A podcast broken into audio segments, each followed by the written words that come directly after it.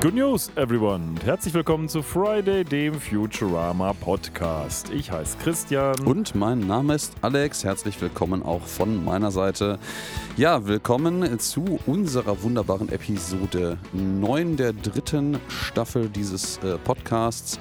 Dieses Mal ganz äh, getreu dem Motto It is. It is indeed, ja. Heute geht's um Futurama, aber vorher geht es darum. Echt? Ja, heute geht es um Futurama. aber, aber. Sinn. Ähm, erstmal geht es darum, äh, wie es uns denn so geht. Was gibt es denn so zu erzählen, Alex? Ah, das ist ja ein, ein fescher, schneller Einstieg in unseren, äh, unseren Icebreaker quasi. Ähm, ja, mir geht's ähm, gut zum Tag der Aufnahme. Ein bisschen, ein bisschen nicht übermüdet, aber doch irgendwie in der Konzentration geschwächt. Das ist irgendwie gerade auf der Arbeit viel zu tun, weil wir mit einer größeren, eine größere interne Umstellung gerade haben und deswegen viele Dinge noch fertig zu machen sind pünktlich. Ähm, deswegen war ein bisschen langer Tag heute, aber im Grunde genommen ist alles ganz fein und toll. Ähm, das habe ich so in den letzten zwei Wochen seit unserer letzten Aufnahme gemacht. Ich äh, eine Sache haben wir zumindest gemeinsam gemacht. Ja, ja, haben wir. ein, ein Cocktail trinken, beziehungsweise einen Cocktail-Lehrgang. Ja, den du es war mehr so ein Trinken, glaube ich. Ja, ja, ja, ja, mehr so auch. Stimmt, das haben wir gemacht. Das war sogar alles, ähm, oder beides, äh, das, was ich eigentlich noch erzählen wollte am vergangenen Wochenende. Und ich war am Samstag auf einer Jubiläumsparty quasi. Die hat nämlich die Matrix in Bochum, beziehungsweise eine der Partys, die dort veranstaltet wird, 24-jähriges Jubiläum gefeiert mit äh, einem Konzert vorneweg. Und das war äh, sehr angenehm und hat äh, sehr viel Spaß gemacht noch. Ja, das Erschreckende daran ist, ich glaube, ich war das erste Mal in der Matrix auf irgendwas zwischen dem vierten und dem fünften Jubiläum dieser Party. Also ja, ich will, will nicht sagen Stammgast, dafür bin ich viel zu selten da, aber, aber zumindest jetzt 24, beständig. Ne? Jetzt war das 24-Jährige, mhm. ja, ja, das ähm, IUD. Genau, die Empire of Darkness Party. Ja, das ist so passiert. Ich überlege gerade, ich glaube, dass ähm, Konzert, auf dem ich war. Davon habe ich beim letzten Mal schon erzählt. Oder ist das. Du warst ja beim IOD auch auf einem Konzert. Ja, ja, nee, nee, nee. Aber da war, da war davor noch ein Konzert in der, in der Turbinenhalle in Oberhausen. Ich glaube, davon hatte ich aber erzählt ja, beim auch. letzten Mal. Das Alex ist, ist immer äh, auf Konzerten, müsst ihr wissen. Ja, regelmäßig zumindest. Ich habe tatsächlich noch ein paar für dieses Jahr in petto. Aber ähm, schauen wir mal. Auf äh, Eins, auf das ich mich natürlich sehr, sehr, sehr freue, ist im Juni. Da bin ich nämlich bei Tool. In, ich glaube, in Köln war es. Mhm, die ähm, machen noch Live-Auftritte. Ja, ja, ja, ja, wieder jetzt. Also die waren ja eine ganze Weile lang äh, gerade in Europa oder außerhalb der USA nicht unterwegs, weil die ja das aktuelle Album Fear Inoculum, das müsste, ist das von 2019? Ich glaube, das ist von 2019, wenn ich mich gerade nicht alles täuscht. Und die haben ja vorher sich äh, vier, fünf, ja, irgendwie so irgendwas, 13, 15, 16 Jahre oder sowas genommen vor dem letzten Album, äh, bis sie das nächste rausgebracht haben. Und ähm, da waren die halt auch in Europa nicht wirklich präsent, weil sich das nicht gelohnt hat. Dann kannst du wieder deinen alten äh, Counter-Strike und StarCraft-Nickname auspacken. Nima. Ja, das ist, äh, war ein Gedenk des äh, 1998er Albums von denen, von dem ich ein sehr, so, sehr großer Fan bin. Ähm, ja, aber äh, letzte, letzte kleine äh, Anekdote oder Information am Rande. Ich las heute, dass es wohl äh, verklausulierte Infos dazu gab, dass die Jungs vielleicht dieses Jahr noch Ende des Jahres ins Studio gehen, um ein nächstes Album aufzunehmen, weil wohl der, der Drummer der Band, der Danny Carey, der ist schon irgendwie, was ist der, 63 oder sowas? Und man würde sich wohl nicht nochmal 13, 14 Jahre Zeit fürs nächste Album nehmen, weil die dann, die Herrschaften dann alle in einem Alter sind, wo dann vielleicht auch mal die Wahrscheinlichkeit gegeben ist, dass der ein oder andere nicht mehr ist. Das ist dann so eine Rolling Stones Nummer irgendwann. Ja, wobei die sind ja noch auch alterstechnisch eine ganz, ganz andere Nummer. Die sind ja jetzt schon in ihren, sind die schon in den 70ern, 70, 80 vielleicht sind sogar angekommen? 80 schon? Ich weiß es gar nicht. Ähm, ich, ja, ich kann das ja mal als, als äh, nutzlos eskalierenden Side-Effekt äh, anbringen, während du mal so ein bisschen erzählst, wie es dir denn so ergangen ist, weil jetzt haben wir so viel über mich geredet oh, oder ich über mich. Kann ich machen. Ja. Ähm, was habe ich denn so gemacht? Ich habe ähm, Folgendes gemacht. Ich war am Wann war das denn? Das war am Montag. Montag war gestern, denn heute ist Dienstag. Also ihr seht, ich lebe außerhalb von Raum und Zeit durch Kinder, aber ähm, ich war auf dem Rosenmontagszug mit Frau und Kindern gestern ähm, mit schönen Verkleidung, also nicht ich, sondern die Kinder. Ähm, und ja, der wurde erstmal kurz verlegt, weil eine Bombendrohung passierte, weil bei Facebook wieder irgendein kleines Kind geschrieben hat, dass er die Welt nicht mehr erträgt und deswegen den Rosenmontagszug jetzt in die Luft sprengen will. Mm. Aber nachdem die Polizei das als äh, schnell mal Quatsch enttarnt hat, ist der Rosenmontagszug dann doch in die Wege geleitet worden und ist dann etwas verspätet, aber mit hinreichend Bonbons bestückt gestartet. Ähm, das habe ich gemacht, das war ganz nett, aber ich bin jetzt nicht der große Karnevalsfan, von daher war das eher für die Kinder. So, du hast es gefunden, dann streuen wir kurz ein Ja, mit ich- Rolling Stones. Ich habe es äh, gefunden. Äh, Mick Jagger ist geboren im Juli 43. Das heißt, er wird dieses Jahr 81. Ja, siehst du mal. Scheiße. Ähm, was habe ich noch gemacht? Heute habe ich tatsächlich mal eine Stunde Zeit gefunden, um die Demo des äh, wahrscheinlich gerade fast mit meist antizipiertsten PlayStation 5 Spiel auf dem Markt zu spielen und habe zwei äh, erstaunliche Entdeckungen gemacht. Also, oder eine eigentlich. Die Entdeckung Nummer eins ist nämlich, ist, dass die Demo Geld gekostet hat, nämlich 25 Cent. Mhm. Und das fand ich ganz erstaunlich, weil ich dachte immer, Demos sind regelmäßig kostenfrei. Aber zumindest im PlayStation Store war das dann mit 25 Cent besehen. Also die Demo von Final Fantasy Rebirth, ähm, das ja irgendwie Ende Februar kommt. Und äh, ja, da bin ich schon ganz gespannt drauf. Das war ganz nett, mal wieder einzutauchen. Ähm, ja, und der Rest ist halt so der Alltag, den man so erlebt. Ne? Der Rest ist Geschichte. Der Rest ist Geschichte, genau. Ja, Geschichten ist ein gutes Stichwort, denn wenn ihr Geschichten habt, um uns zu erleuchten, dann könnt ihr das auf folgenden Wegen tun. Ihr erreicht uns auf Instagram und Twitter unter @fridaypodcast sowie im Web unter friday.live oder schickt uns eine E-Mail über info@friday.live. Ja, und da sind wir auch schon wieder zurück. Wir haben zwar schon angekündigt, äh, wie unsere, unsere Episode heute heißt und die wievielte es ist, aber worüber wir sprechen, das haben wir euch beim letzten Mal angeteasert, aber heute haben wir das noch nicht äh, zum Besten gegeben. Und wir sprechen dieses Mal über die Episode A Taste of Freedom, der Geschmack der Freiheit. Insgesamt die 60. Futurama-Episode der Ausstrahlungsreihenfolge und das müsste Produktionsstaffel Nummer 4 ACV 5 sein. Genau, so ist es. Ausgestrahlt am 22. Dezember 2002 in der englischen Originalfassung auf Fox und dann im Deutschen auf Pro7 am 26. Juni 2004, also so anderthalb Jahre. Hast du den deutschen Später. Titel jetzt auch schon genannt? Nee, ne? Ähm, den Geschmack der Freiheit. Ja, der Geschmack der, der Geschmack Freiheit. der Freiheit, ja. So ist es. The Taste of Freedom. Ja, wo kommt's her? The Taste of Freedom? Ähm, äh, ja, Ja. wichtig. Sag, hau raus. Ming Min Peng. Das ist jetzt nicht irgendwie. Na, ich mache jetzt keine Witze darüber. Also Min Ming Peng, äh, A Taste of Freedom, Memoirs of a Taiwanese Independence Leader. Das ist so ein Buch über, glaube ich, wie ähm, jemand relativ objektiv ähm, die politischen Verhältnisse sieht und beschreibt. Also ein Mhm, relativ mhm. bekanntes Buch, A Taste of Freedom. Ähm, ich habe es nicht gelesen, aber zumindest habe ich das äh, so entsprechend recherchiert. Wahrscheinlich heißt, wenn es eine deutsche Übersetzung gibt, die deutsche Übersetzung dann wahrscheinlich ähnlich wie die deutsche Episode bei Futurama. Ne? Ich äh, würde das vermuten. Ich meine, es ist ja A Taste of Freedom, der Geschmack der Freiheit, ist ja g- gerade eine, eine inhaltliche ein, auch und, und, und fast sogar wörtliche 1 zu 1 Übersetzung des Titels. Also ähm, da konnte man jetzt diesmal nicht viel falsch machen, auch wenn die deutschen Übersetzer der Titel da schon mal eine ganze Menge falsch gemacht haben an Stellen, wo wir das eigentlich hätten ähnlich erwarten können. Ja, wie steigen wir denn heute ein in diese wunderbare Episode? Ja, es äh, passiert folgendes. Wir starten im Planet Express Hauptquartier und dort feiert man. Man feiert nicht irgendwas und man weiß erstmal gar nicht, was man feiert als Zuschauer. Zumindest kann man es noch nicht wirklich erahnen, denn Soldberg steht auf dem großen Tisch, alle sitzen drumrum und er sagt sowas, nicht nur sowas, sondern er sagt exakt Freedom, Freedom, Freedom, oi!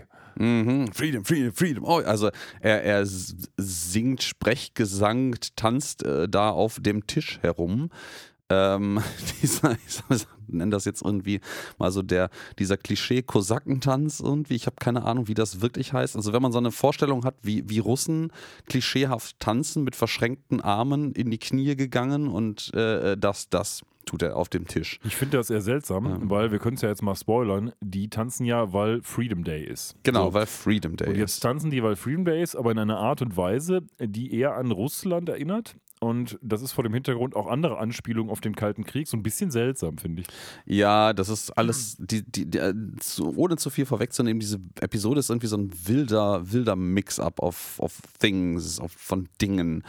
Ähm, der, der Freedom Day wird dann auch nochmal näher betitelt, weil das ähm, haben wir, glaube ich, jetzt noch nicht gehört in der Episode. Wir haben das jetzt nur quasi vorgesagt, ähm, indem man jetzt rauszoomt und man sieht es aus so einem Balkon, der irgendwie auch, ich weiß gar nicht, ob der, der hat immer mal so ab und zu so, eine, so einen Auftritt. Ähm, der, der sich draußen am, am, am Planet Express äh, äh, Hauptquartier befindet. Das ist auch nicht so richtig Balkon, das ist mehr so eine Terrasse auf dem Vordach. Ähm, da, eine Dachterrasse. Äh, sondern ja, eine, eine Dachterrasse, die aber nicht das Dachdach ist, ja, das stimmt. Hm? ähm, sondern das Dach von so einem Vorgebäude, was irgendwie auch so ein bisschen, egal, lassen wir das. Ähm, und da hängt ein riesiges Banner, mal abseits von diversen anderen Schmucken, Schleifchen und Girlanden dran. Da steht Happy Freedom Day, also äh, ähm, froher Frei Freiheitstag. Vielleicht nochmal kurz eine Anmerkung, bevor wir jetzt weitermachen. Denn das, was der Soldblätter gemacht hat, diesen Tanz, ne? Mhm. Fry kommt ja rein und macht direkt quasi mit. Und ich finde, das ist ein super Ding, weil uns das nochmal zeigt, wie Fry tickt. Nämlich, dass Fry, sag ich mal, sich da total eingliedert und auch wahrscheinlich gar nicht hinterfragt, warum oder wie etwas getan wird, sondern der sieht, irgendwer macht das, das scheint normal Mhm. zu sein, deswegen bin ich dabei. Und das ist, glaube ich, auch der Grund, warum Fry, anders als ja andere Charaktere, ähm, ganz gut in der Zukunft zurechtkommt. Also, ja, das ist adaptionsfähig an der Ja, Stelle. Ne? Das Finde ich ganz schön in einem ganz, ganz einfachen Aktionsrahmen hier dargestellt eigentlich. Mhm. Ja, der nimmt so, nimmt quasi so den, den Vibe des Moments auf und überlegt, ob er Teil davon sein möchte oder, oder halt nicht. Ähm, das endet natürlich manchmal auch in ein bisschen kruden Situationen. Aber das Witzige daran ist halt auch, dass ähm, er in der Eigenschaft eigentlich gar nicht so unähnlich zu Soldberg ist. Nur Soldberg ist um Längen verzweifelter, was sowas angeht. Ich glaube, es gibt ja sogar irgendwie so diverse so halbe Zitate von, von Soldberg in meinem Kopf, die da gerade herumschwirren, ähm, wo er sagt so, hey, I just want, I'm part of the moment oder I want wanted to be part of the moment. Also ich wollte Teil des Moments sein, wo er dann versucht, sich da völlig holzern und nicht passend einzufügen.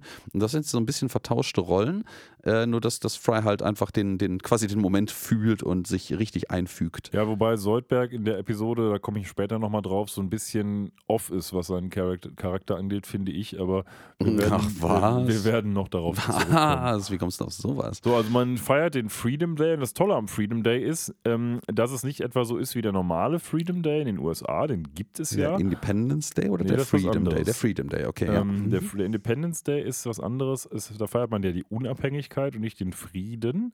Ähm, aber dazu später nochmal vielleicht. Freiheit, nicht Frieden. Äh, Freiheit, genau. Sorry. Und ähm, was die hier machen, ist quasi, die feiern das derart, dass sie die Freiheit haben, quasi alles zu tun. Mhm. Und das ist dann auch bitteschön zu akzeptieren. So, das ist erstmal die Prämisse, mit der wir starten und die uns dann auch relativ schnell beigebracht wird. Freedom Day heißt, an diesem Tag kannst du machen, was du willst, weil man feiert ja gerade, dass Amerika so toll ist und deswegen wird einem quasi der Frieden gelassen zu tun und zu lassen, was man will. Was ähm, viele Probleme aufwirft und so eine Art von, wie heißt dieser Film, ähm, wo die alles dürfen eine Nacht? äh, Ähm, The Purge. The also die Purge. Purge. hat mich irgendwie so ein bisschen ja, an The Purge ja. erinnert. Weil Das- man sieht jetzt die Konsequenzen nicht, aber die muss es ja geben eigentlich. Ja, ja, also das, das, das Spannende ist, ich hatte, während du gerade hier äh, deine Redezeit äh, ausgebaut hast, hatte ich genau den gleichen Gedanken, dass das auch so ein bisschen einen The Purge-Vibe hat. Ähm, ich fand die Film und Serie auch alles ganz gut. Ähm, und das hat aber noch eine andere Parallele, gerade zu dieser Zeit jetzt eben, weil gerade ja Karnevalssaison hier ist. Ähm, ist ja sogar gestern Rosenmontag gewesen sogar. Also wir sind mittendrin im, im Karnevalsfieber. Und äh, das ist, hat auch so eine gewisse Parallele, ne? Also, dass, dass man quasi ja, auf die Obrigkeit irgendwie lästern kann und sie verarschen kann, ohne irgendwelche Repressalien zu fürchten.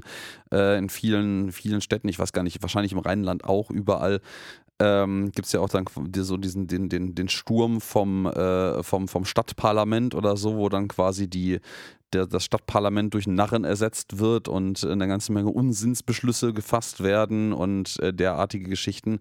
Ähm, ich, ich, weiß gar nicht, ob diese ganzen, ganzen äh, äh, Sitzungen, die dann von Karnevalsvereinen abgehalten werden, nicht auch eine, eine im Ursprung eine Persiflage auf irgendwelche Parlamente sein sollten. Ich Vielleicht. weiß es nicht ganz genau, da bin ich jetzt nicht so spontan belesen. Wobei ich das mit Sicherheit euch. schon mal gelesen habe und direkt wieder als nutzloses Halbwissen vergessen habe. Ähm, lass, naja, uns doch, aber, lass uns doch vielleicht noch ganz kurz sagen, was jetzt überhaupt der Freedom Day ist, also der richtige Freedom Day. Ähm, der ist am 1. Februar in den USA, der wird also tatsächlich gefeiert. Und wer hat es erfunden sozusagen? Abe Lincoln. Four scores and 35 years in the past, I won ja. the Civil War with my beard. ähm, und was hat er gemacht, Tolles? Der hat, der hat quasi was unterschrieben, was später als der 13. Zusatz zur amerikanischen Verfassung ähm, ein, in die Geschichte eingehen sollte. Also was ganz Tolles. Der Independence Day wiederum ist dann was anderes. Also es geht, schätze ich mal, um den Freedom Day, weil das so eine Art von ich glaube auch Militärfeiertag ist, wenn mich nicht alles mhm, täuscht, wo das mhm, Militär mhm. auch so ein bisschen ähm, gebauchpinselt wird, weil es nicht alles Tolles für den Frieden wieder gemacht hat. Und das sehen wir ja im Verlauf dieser Episode auch noch. Ja, fighting for peace is like fucking for virginity. Aber ja, ähm, stimmt, Militärparaden wird es ja auch noch geben. Also die sind jetzt, uns, unsere, unsere Crew ist aber jetzt gerade mal sehr unmilitärisch unterwegs.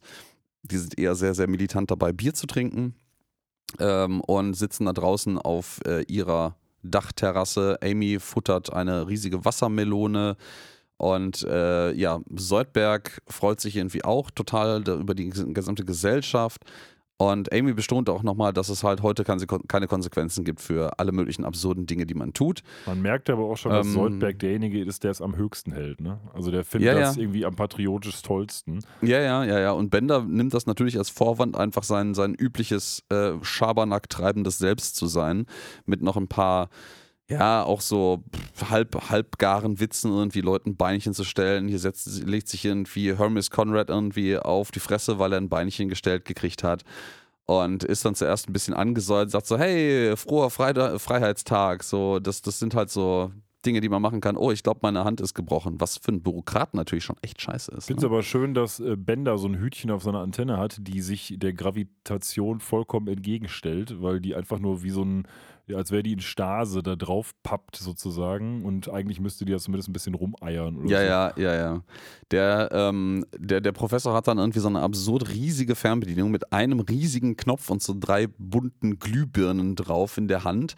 Ähm, mit der das Freedom Tab, also das äh, Tab, also die, die Freiheits, die Freiheitsbadewanne oder die Freiheits Whirlpool, Whirlpool wahrscheinlich am ehesten. Mhm äh, eröffnet. Das ist wie so eine riesige Irisblende auf dem Boden von dieser Dachterrasse im Übrigen immer die es, noch. Die es vorher übrigens nicht gab. Die es vorher nicht gab, die aufgeht und da ist so ein riesiger Whirlpool drin und das heißt es jetzt natürlich ähm, nackt Whirlpool baden. nochmal ne? dazu, ne?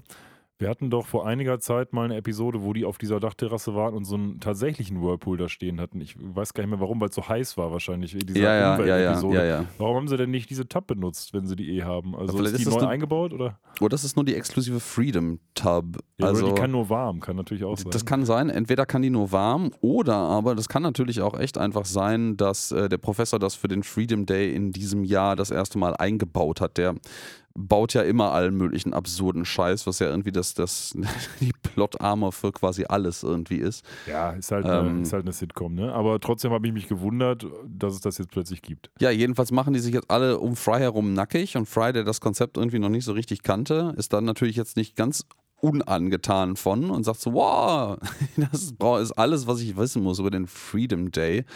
Ähm, und ähm, dann äh, offenbart sich so ein kleines bisschen auch, warum Seudberg äh, so der patriotischste ist bezüglich des Freedom Days. Ja. Äh, weil er sagt so, hey, Fry, dann möchte ich dir eine kleine Geschichte erzählen, warum der Freedom Day halt so wichtig ist, weil man kann den halt erst so richtig genießen, wenn man weiß, wie es auch scheiße sein kann und erzählt dann so einen kleinen Schwank aus seiner Heimatwelt, Decapodian 10.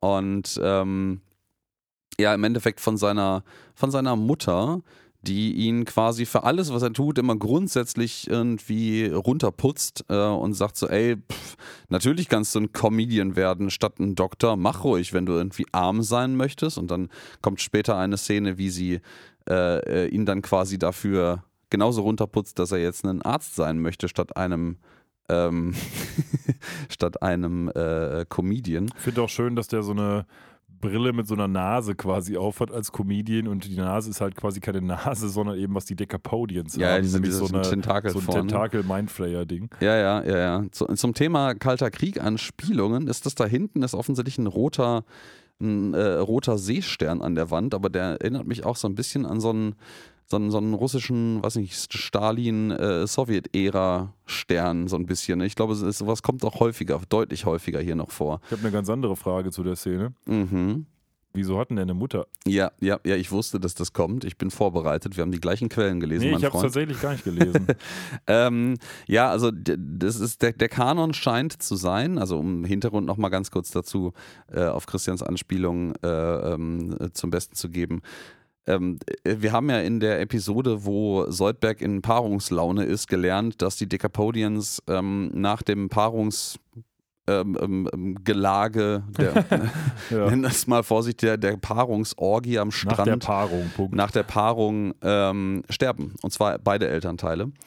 Und ähm, das wirft halt natürlich die Frage auf, berechtigterweise, warum ist das seine Mutter oder was ist das hier jetzt konkret? Was ist das hier? Was ist das? Und der, der Kanon scheint zu sein, dass wohl danach dann die Aufzucht äh, der, der Brut von anderen Pärchen oder Personen aus der Gesellschaft übernommen wird, die halt an diesem äh, Mating Frenzy, wird es glaube ich genannt, ähm, nicht teilgehabt haben und dementsprechend halt noch am Leben sind. Wäre ja auch ein bisschen komisch. Also es ist jetzt so eine Art von Adoptivmama, wie es scheint. Ja, ja, ja. die ja. allerdings natürlich trotzdem nicht die besten Mama-Skills hat. Ähm, naja, wir sehen jetzt, wie du richtig gesagt hast, so eine Montage. Egal, was Soldberg versucht, ihm wird quasi immer gesagt: Boah, du bist jetzt dies, das, jenes, was du gerade bist. Ja, kannst du machen, wenn du doof sein willst. Ist aber sozusagen. scheiße. Ne? Jetzt sind Genau. auch irgendwie in so einer Wahlurne, wo ihm dann quasi einer der, ich, ich interpretiere das jetzt mal als nicht Wahlleiter, aber zumindest Wahlhelfern, sagt so, ja, natürlich kannst du für Knadel, wie auch immer der, Ja, warum er der, der so heißt, Kandidat wählen, aber das ist dann halt dumm, ne? Ja So. eben, wenn du in die Rezession stürzt. genau, wenn du in die Rezension, Rezession stürzen willst. Und dann geht's wieder umgedreht, hör mal, jetzt gehst du zur Medical School. Ja klar, wenn du deine Comedy-Karriere aufgeben willst, mach das mal. Also Ja, ja, das ist einfach nur, ihm ist es schlecht ergangen auf seiner Heimatwelt, die Cambodian 10. Und dementsprechend freut er sich jetzt hier auf der Erde, dass dieser Freedom da existiert und ganz generell es Freedom, also Freiheit sozusagen gibt, die ihm erlaubt zu tun und lassen, was er will, weil das hat man ihm auf der Cambodian 10 nicht so richtig erlaubt. Mhm. Jedenfalls emotional nicht so richtig Nee, erlaubt. nee, nee, genau. Also er hätte natürlich, er, wahrscheinlich hätte er die beliebige Freiheit gehabt, das zu tun. Aber äh, emotional ständig Gegendruck zu kriegen, kommt halt an vielen Stellen auch quasi einem, ja, nicht einem Verbot, aber doch schon einer, einem auch einem gesellschaftlichen Ausschluss gleich. Und für soziale Wesen ist das halt auch nicht so dann das Schönste. Ja, äh, speaking of Ausschluss, ähm, er erzählt jetzt hier seine Geschichte, aber in der Zwischenzeit, wie man jetzt in der, Rück, in der, in der Zurückblendung in die Realität sieht, ist Fry auch schon ausgezogen und mit dem Rest nackig äh, in dem Whirlpool. Äh, nur Soldberg ist der Einzige, der dann jetzt noch draußen steht und da vermutlich jetzt seit einer halben Minute seine Geschichte alleine weitererzählt hat. Und ähm, er beendet seinen Satz irgendwie noch ein bisschen so, ja, und deswegen bin ich hier halt lieber auf der Erde, wo man halt ein bisschen aufeinander aufpasst und füreinander da ist. Und dann schreit Fry halt von weitem aus dem Whirlpool so, wir hören nicht zu, komm her. Und äh, er, er, selbst das hält Soldberg an der Stelle halt hoch und sagt so, ey, das ist das, wovon ich rede. Also so, man kann halt sein Ding machen und es äh, redet einem halt keiner daran. Ja, und ganz ehrlich, ich muss jetzt mal kurz einen Mini-Rant starten. Ich finde diese Szene ziemlich großartig sogar, weil es genau das, äh, sag ich mal, in a nutshell ist, was uns heutzutage fehlt. Nämlich die Tatsache, dass man ein Prinzip gut findet, es aber auch weiterhin gut findet, wenn es sozusagen negativ auf einen selbst angewandt wird. Nämlich Meinungsfreiheit. ähm, Meinungsfreiheit. Alle dürfen immer alles sagen. Ja, ja, Meinungsfreiheit, toll, toll, toll. Außer man sagt was Böses gegen einen selbst. Dann ist das natürlich schlecht. Also, da kann man sich doch aus dieser simplen Szene für die heutige Gesellschaft einiges abschneiden, oder?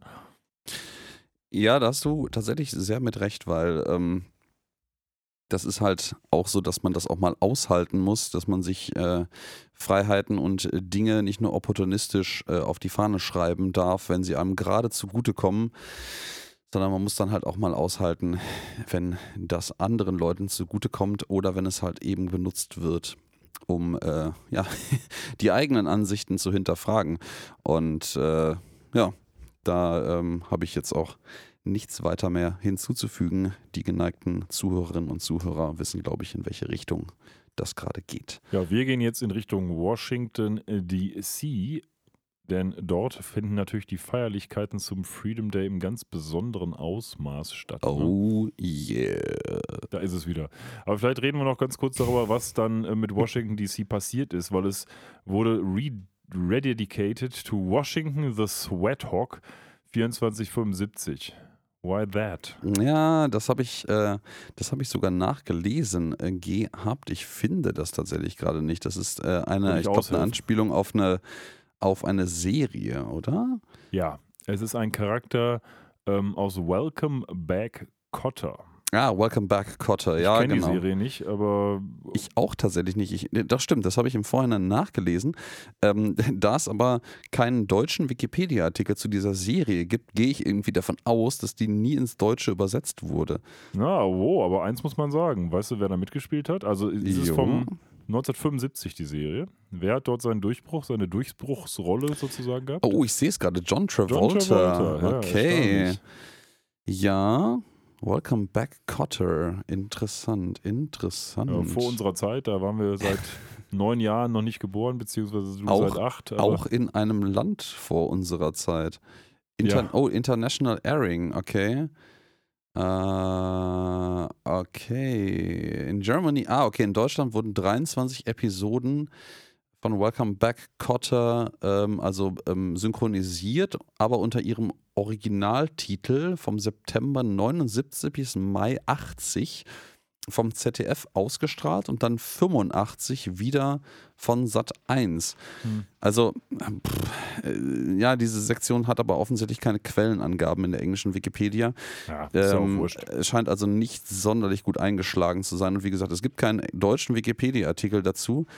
Es gibt allerdings einen französischen, italienischen, niederländischen und finnischen dazu. Okay, interessant. Ähm, vor allen Dingen, weil in der Liste der internationalen Ausstrahlung Finnland nicht aufgelistet ist. Deswegen ist das umso Hm. überraschender eigentlich, dass man sich da dessen bedient. Aber nun, So, Wort. Wir sind also in Washington und wir sind am Washington Monument, beziehungsweise dort und äh, da, wo dieser riesige Teich ist, wo ähm, Forrest Gump schon mal drin stand. Da Aha. stand ich auch schon mal tatsächlich. Ich war ja schon mal da. Ähm, Und ich fand das ehrlich gesagt gar nicht so sehr krass beeindruckend, weil das alles viel kleiner ist, als man sich das immer vorstellt. Das ist aber doch häufig bei solchen Geschichten so. Also bei, bei, bei wenigen Sachen würde ich sagen, ähm, gerade so bei, bei Dingen, wo ich jetzt zum Beispiel auch Fotos von habe, ähm, von, von monumentalen Orten äh, und, und, und Gegenden, ist das doch äh, häufiger so, dass das in der Realität wesentlich kleiner und als Understatement wirkt. Ich Also das ist das Schlimmste in der Hinsicht, das Schlimmste hört sich jetzt, aber das, das, Das ist immer noch, wenn das Bier leer Hinsicht, ist. das, das stimmt, ja. Das Eklatanteste, was ich gesehen habe in dieser Hinsicht, war der, kennst du diesen Bullen vor der Börse in New York? ja, ja, schon mal, also nicht in live gesehen, klar, aber, aber fotografisch Und ähm, ja. da stand ich auch mal vor und ich habe den gar nicht gesehen, weil da so viele Touristen vorstanden. Der ist halt gefühlt echt sehr, sehr klein und so, dass du den gar nicht siehst. Und in diesen ganzen Film- und Fotoaufnahmen ist er natürlich immer sehr prominent gefeatured und dann hat man eine völlig falsche Vorstellung davon. Selbiges mit den Bremer Stadtmusikanten in Bremen zum Beispiel auch, mit dieser Mhm. Statue, die ist auch winzig. Also, Ich äh, finde zum Beispiel auch, ähm, dass das äh, Brandenburger Tor in Berlin auf Video- und Fotoaufnahmen meistens wesentlich epischer und größer aussieht, als es Ja. in der Realität tatsächlich ist mit der, auch, mit der ne? Quadriga obendrauf. Ähm, ich meine, das ist trotzdem beeindruckend vor Ort, aber es ist nicht so groß und episch, wie man sich es in Realität vorstellt. Vor allen Dingen, weil meistens halt bei Video- und Fotoaufnahmen Perspektiven gewählt werden oder Zeitpunkte am Tag gewählt werden, wo erstens nicht Horden von Touristen drumherum stehen und zweitens auch die ganzen Einbauten drumherum nicht gut sichtbar sind. Da ist ja, glaube ich, auch die amerikanische Botschaft direkt daneben äh, und gerade der von auf der Seite der Siegessäule abgewandt ist ja eine Reihe an, an Gebäuden um diesen Platz äh, herum äh, hinter dem äh, Brandenburger Tor und das macht es alles irgendwie ein bisschen eingeengter, als es ähm, aus der Ferne auf Fotos und Videoaufnahmen wirkt. aber der Kölner ne? Dom ist groß, auch wenn man davor steht. Der Kölner Dom ist sehr groß. Was ich zum Beispiel auch irgendwie fand, äh, was, was in, in, in der Realität unfassbar trotzdem beeindruckend ist, aber irgendwie kleiner wirkt, als ich das mir aufgrund von Fotos erdacht hätte, ist der Eiffelturm. Wie, ich hätte jetzt geschätzt, wie hoch ist der? 150 Meter? Keine Ahnung, müsste ich, müsste ich nachlesen. äh, Also der ist jetzt nicht falsch, ne? winzig, ne? Der ist schon eine, eine, beeindruckende Installation, auch mit, mit allem, mit, mit allem drumherum, was da passiert. Ähm, aber irgendwie hätte ich mir den, wenn man direkt am Fuße dessen davor steht, noch größer, noch eindrucksvoller vorgestellt. Aber ähm, da ist vielleicht irgendwie auch der, der Wunsch äh, äh, Mutter des Gedankens. 330 gewesen. Meter übrigens. 330, Eiffelturm. okay, also ein bisschen höher als deine Biss- 150. Bisschen höher, ja gut. Ähm, Also komm mal, lass uns mal zurück zu Na. Futurama kommen, bevor wir jetzt hier war, Architektur-Podcast war's? Nein, nein, nein. So, wir sind beim, ähm, also bei, beim Washington Memorial und dem ganzen Brumm-Brumm drum. Also da, wo auch das Lincoln Memorial steht, macht ja auch irgendwo Sinn, weil Abe Lincoln hat den ganzen Bums ja erfunden scheinbar. Mhm. Und ähm, gerade, ja, m- macht so ein Malermeister da so ein Schild, Freedom Day, Express Ja, Yourself. drück dich aus. Macht er dann auch, indem er noch drauf schreibt, ich hasse meinen Job. ja, passt ja. Ja, also passt passend. ja. Und Dann dann- kommt besagte Militärparade.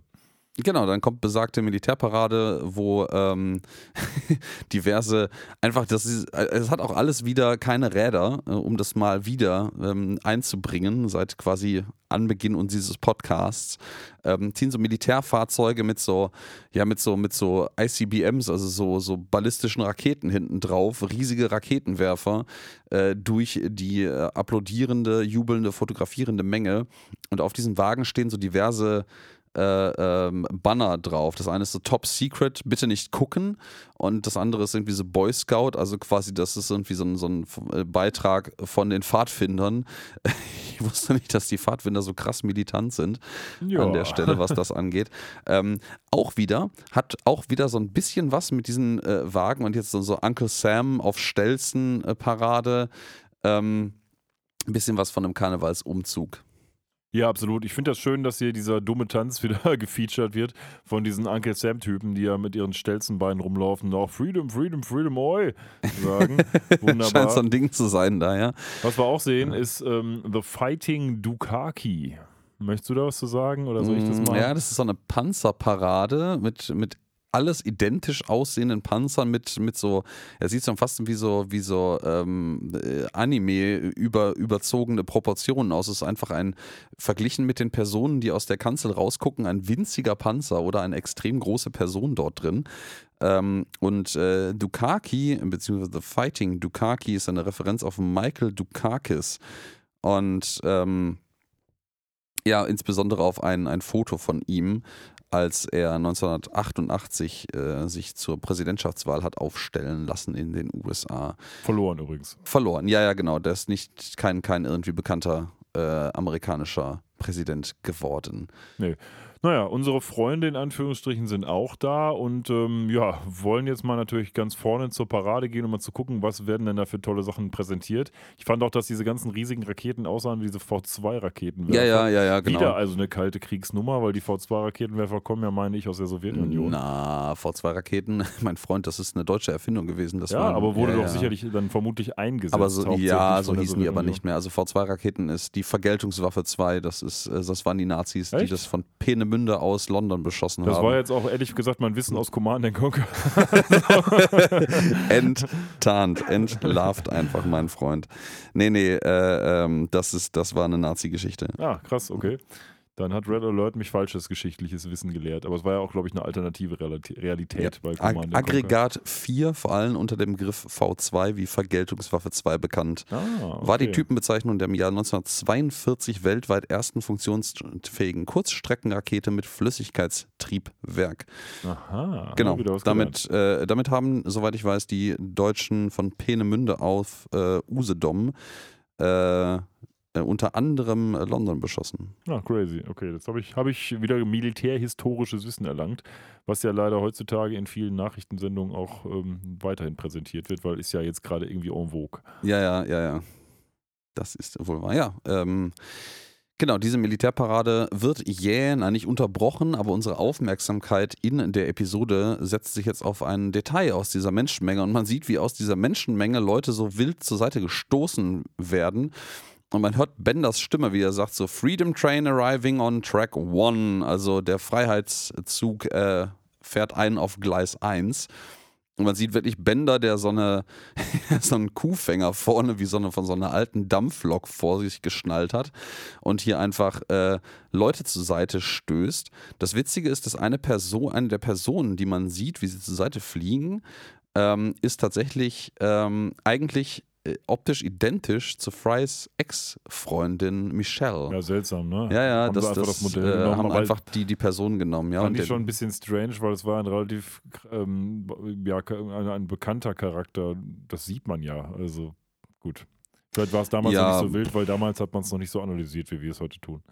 Wahrscheinlich, wahrscheinlich, ja.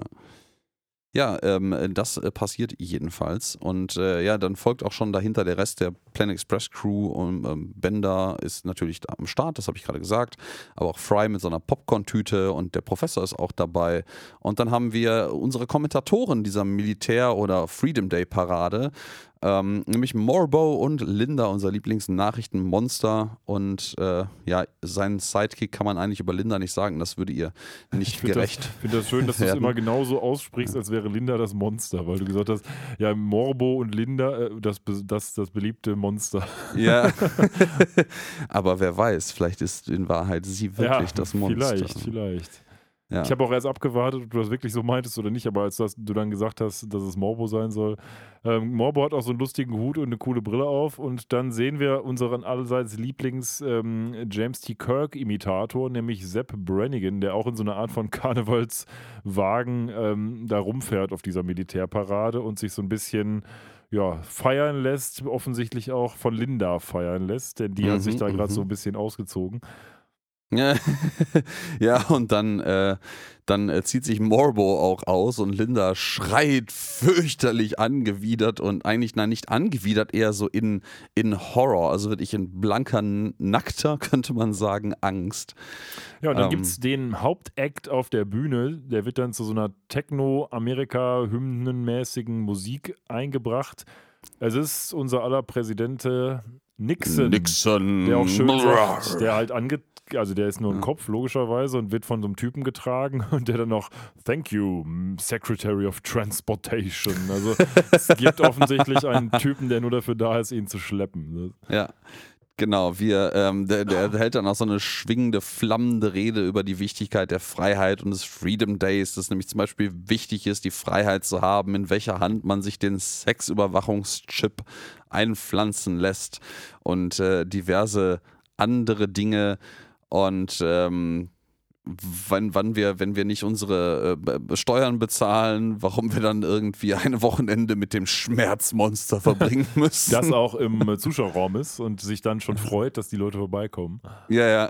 Wir sehen uns am 15. April. Ist 15. April in Amerika irgendwie so ein Stichdatum für, für Steuererklärungen vielleicht? Könnte sein, ja. Das wird halt irgendwie Sinn machen, ne?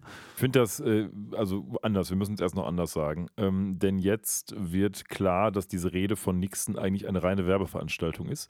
Denn er wird jetzt gleich verschiedenste Arten äh, von Produkten platzieren und immer Dinge sagen wie, ja, stellt euch vor, Freedom Day ist das Tollste, genauso toll wie Produkt Y.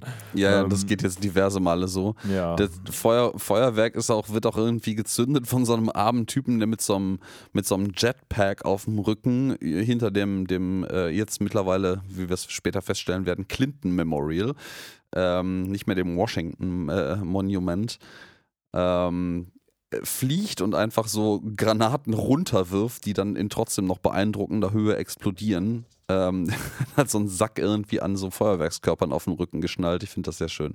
Ja, ja, absolut. Und jetzt geht es eben los, ähm, dass wir erstmal mit Shankman's Rubbing Compound, ähm, ich glaube, die gibt es nicht. Nee, die gibt die nicht, gibt's ne? tatsächlich nicht. Shankmans Rubbing Compound ist äh, auch keine irgendwie geartete, verbuchte Anspielung auf ir- irgendwas Existentes. Aber das wiederum lässt ähm, es auch dann weniger fishy erscheinen, dass ähm, Hermes noch sagt, naja, es ist ein bisschen teurer, aber es ist auch wirklich das, das ganze Geld wert. Weil ich Mhm. glaube, das hätten sie über ein existierendes Produkt nicht gesagt. Wenn irgendwas gerubbelt werden muss, dann, also es ist halt schon so ein bisschen so eine shadige Innuendo mit, mit Subtext-Anspielung, was man denn so mit so einem Rubbing, mit so einem, so einem Rubbel, Gleitgel ist es wahrscheinlich eigentlich gemeint. Das zweite Ähm, Ding gibt es dann keinen- aber Charleston. Chew, ja, Genau. das ist so ein, so ein Nougat. Ja, so ein Riegel, Ja, genau. ja, genau.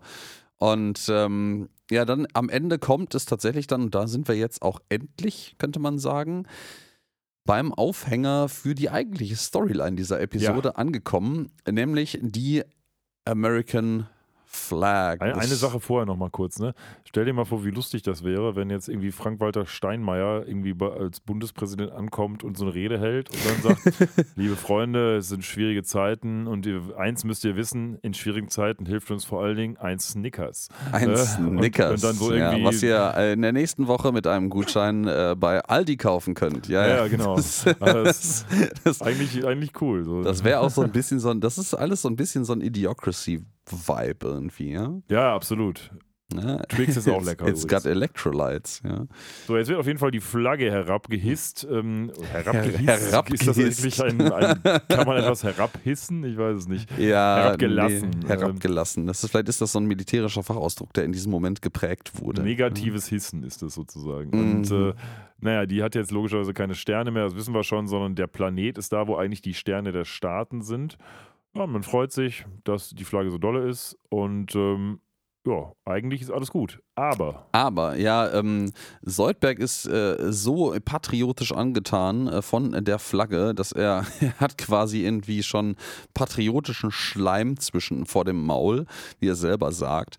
Und ähm, ja, sei es drum, Sekunden später steht er noch während äh, Nixon seine flammende Rede hält darüber, dass die Flagge immer Bestand haben wird, ähm, auf der Bühne und frisst die Flagge auf. Nixon dreht sich nach oben, it's gone! Ja, it's gone. Und äh, ja, dann äh, sagt Soldberg folgendes, zu Recht auch, wie ich finde. Hör mal, liebe Leute, liebe Landsleute, liebe Patrioten, ich habe eure Flagge gegessen. Und zwar deswegen, weil heute Freedom Day ist und wir doch gerade feiern, dass, ich, dass jeder alles tun kann, was er will, was ja auch der Konsens ist. Deswegen, hooray, Freedom Day! Mhm, mhm, mhm. Ja, hooray, Freedom Day. Aber da ist Nixon, da sind wir wieder bei, Dingen, die einen selber betreffen und äh, die man dann anwenden, äh, trotzdem noch anwenden muss. Ist da ganz anderer Meinung und eigentlich auch der wilde Mob an Leuten, der sich hier einfach zu einfach aufwiegeln lässt. Ähm, ja, und sagt so, ey, bringt den Verräter um. Also es ist jetzt nicht einfach so, boah, pff, gib dir mal irgendwie einen ordentlichen, einen ordentlichen äh, Gerichtsprozess äh, oder sonst irgendwas, sondern bringt den einfach hier an Ort und Stelle um. America, fuck yeah. Na, eigentlich finde ich das ganz nett. Ich meine, Soldberg Ach, ist ja, also nicht, Findest du das ganz nett? nicht, dass er jetzt Ich umgebracht glaube, wir müssen mal reden, mein nicht, dass Lieber. er jetzt umgebracht werden soll, sondern dass äh, Soldberg sozusagen als derjenige dargestellt wird, der das super gut findet, diesen Freedom Day, aber irgendwie noch nicht so sehr in der ähm, Erdkultur verhaftet ist, dass der diese unsichtbare Barriere kennen soll, dass man die Flagge halt nicht ist. Also da stritt er halt einfach drüber, weil er denkt, die Leute meinen das so, wie sie es sagen. Und ich finde, das passt noch ganz gut zu Soldberg, weil obgleich er natürlich schon ein paar Jährchen da lebt, ist er natürlich nicht, he's not from here sozusagen. Mhm. Das finde ich eigentlich okay, dass man ihn genommen hat dafür. Oh Mann. Ja, also der wird jetzt jedenfalls wirklich von so einem wilden Mob durch die Straßen getreten und wie, ja, wie, wie äh, krass diese Dynamik ist, zeigt sich hier noch dabei. Er rennt quasi eigentlich mit einem ordentlichen Vorsprung vor diesem Mob noch an so einem Sprayer vorbei, der gerade auf so eine, so eine Mülltonne eigentlich draufschmeißt, so die Erde, Earth sucks, also die Erde ist scheiße. Ähm, und der springt auch auf, als äh, Soldberg vorbeirennt. Offensichtlich kennt man in diesem kurzen Moment schon direkt den Typen, der, die, die, der die Flagge geschändet hat. Wurde da sofort auf jedem Fernseher gesagt, hier, der wird gesucht Wahrscheinlich, oder also ich sag, ja, das ist, ist ja durchaus wahrscheinlich, dass es da, wenn, wenn Morbo und Linda live kommentieren äh, in der Parade, dass das vielleicht mit übertragen wird. Der Typ mit der Spraydose hat das gesehen, weil er das auf seinem Handy gerade laufen hat oder was? Äh, keine Ahnung, äh, irgendwas. Und äh, obwohl er eigentlich die Erde scheiße findet, ist er direkt empört und rennt zusammen mit dem Mob hinter Soldberg. Es her. gibt nämlich nichts Heiligeres als die USA-Flagge. Natürlich gibt es nichts Heil- Heiligeres. Ja, und ähm, wo rennt Soldberg hier natürlich ganz praktischerweise vorbei? Nämlich ähm, ja am, ähm, ich wollte Villenviertel, nein, aber am, am ähm, Botschaften. Bota Botschafterviertel, danke, Embassy Row. Und äh, läuft da an diversen, sehr schönen ähm, Botschaften vorbei. Zuallererst nämlich äh, an der Botschaft des neutralen Planeten. Die wird ich einfach nur so ein Oh. grauer Blob mit Sieht, einer. ein, sieht ein bisschen aus wie um mein Haus. Ja, stimmt. Nicht ganz ungefähr. Ich sag deiner Frau dann demnächst auch Hallo. Ja, sehr schön. Ähm, hoffentlich nicht.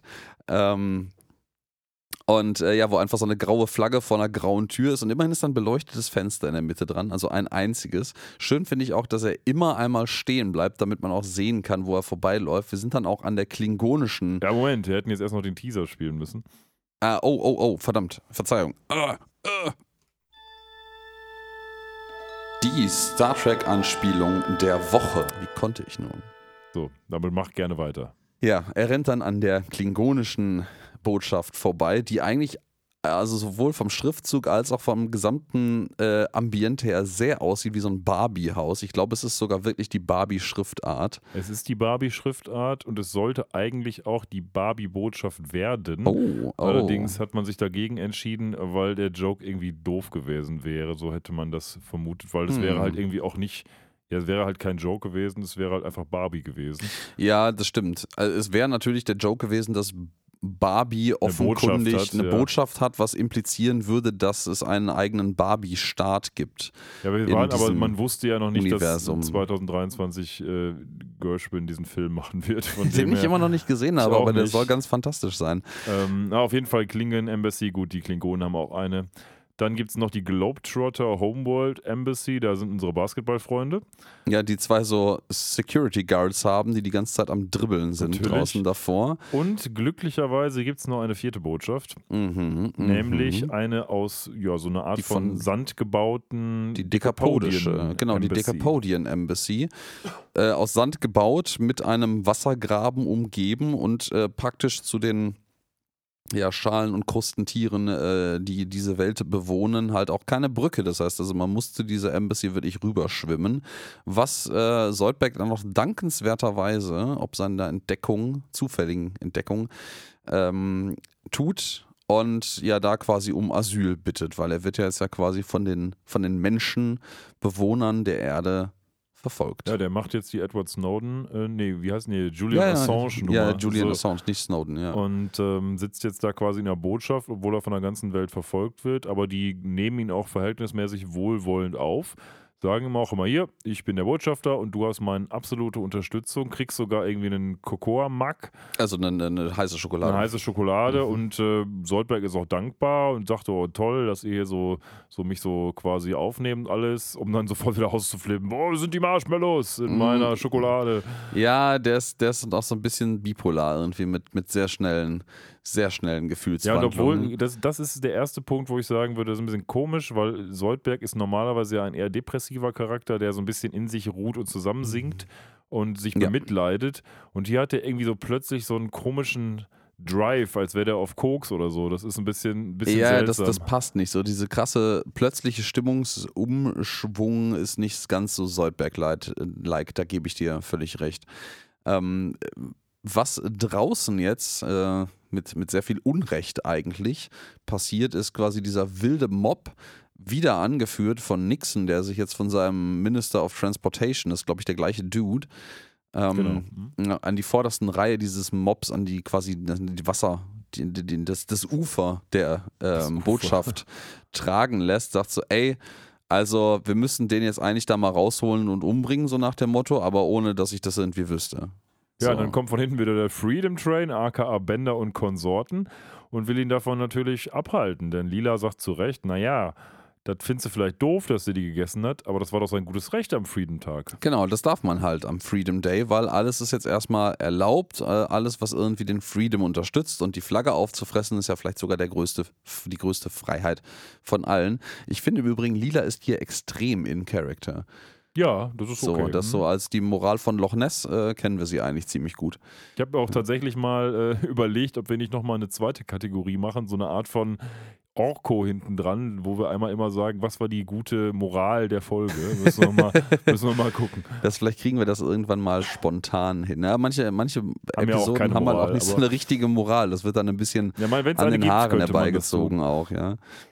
Gut, auf jeden Fall ähm, ist Nixon nicht so begeistert und er sagt, hör mal hier, ich kenne einen Ort, da zählt die Verfassung rein gar nichts und da gehen wir jetzt mal hin und klären die Sache. Und was meint er? Ja, den Supreme Court. Also Supreme das Court. ist quasi so der Äquivalent des Verfassungsgerichts in Es ist Deutschland, exakt oder? dasselbe. Also, Ja. nee, was heißt exakt dasselbe? Es ist, ja, du hast, ja, ist eigentlich Quatsch. Du hast, du hast recht. Es ist das Äquivalent zum Bundesverfassungsgericht, ja. Mm, Ich frage mich, ob das Siegel mit diesem Adler, der in einer Kralle ein, ein äh, was ist das, Eichenblatt, äh, Eichenzweig und in der anderen ein Bündel ähm, Pfeile häng, hält, äh, authentisch ist oder ob das auch irgendeine, irgendeine Verballhornung sein soll des wirklichen Nein, das Supreme ist das Court tatsächlich Logos. das Logo. Ah, Also okay. es hat, äh, ich gucke es mir gerade nochmal an, es ist sozusagen exakt das Logo sogar. Bis auf die Ah. Tatsache, dass der Adler so rote Streifen oben hat und die eigentlich gelb sind. Aber sonst Okay, ist das 13 Sterne oben drüber, unten drunter. Ah, ja, doch, doch, quasi doch. identisch, ja. Ja, krass.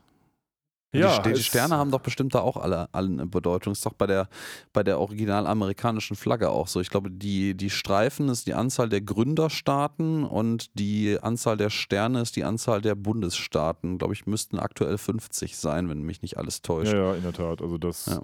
Das ist so, ich gucke es jetzt nicht nach, was die Sterne hier meinen. Ja, nö, ist jetzt auch, fiel mir jetzt gerade nur so als Gedanke ein. Ja, Ja. Es gibt jetzt natürlich wieder einen Case vor Gericht, nämlich Earth v. Zoidberg. Mhm, der halt wird so auch heißt. akzeptiert vom Supreme Court. Ja, Genau, und dann gibt es die Lobster Trial sozusagen. ja die Lobster Trial Nears, Mobster Trial Nears. Ja. Ja, das ist natürlich ein Riesending, denn ganz Space USA schaut jetzt auf äh, diesen Prozess. Ja, da gibt es auch mittlerweile so ein Camp, wie man so ein Protestcamp, wie man das sehen kann, um die dekapodische Botschaft herum mit äh, äh, allen möglichen äh, schönen äh, Schildern. Äh, salute her, don't saute her. Also es, es, äh, alles, alles eine Anspielung darauf, dass man die Flagge nicht essen soll. Ja, don't chew Don't on chew me. on me.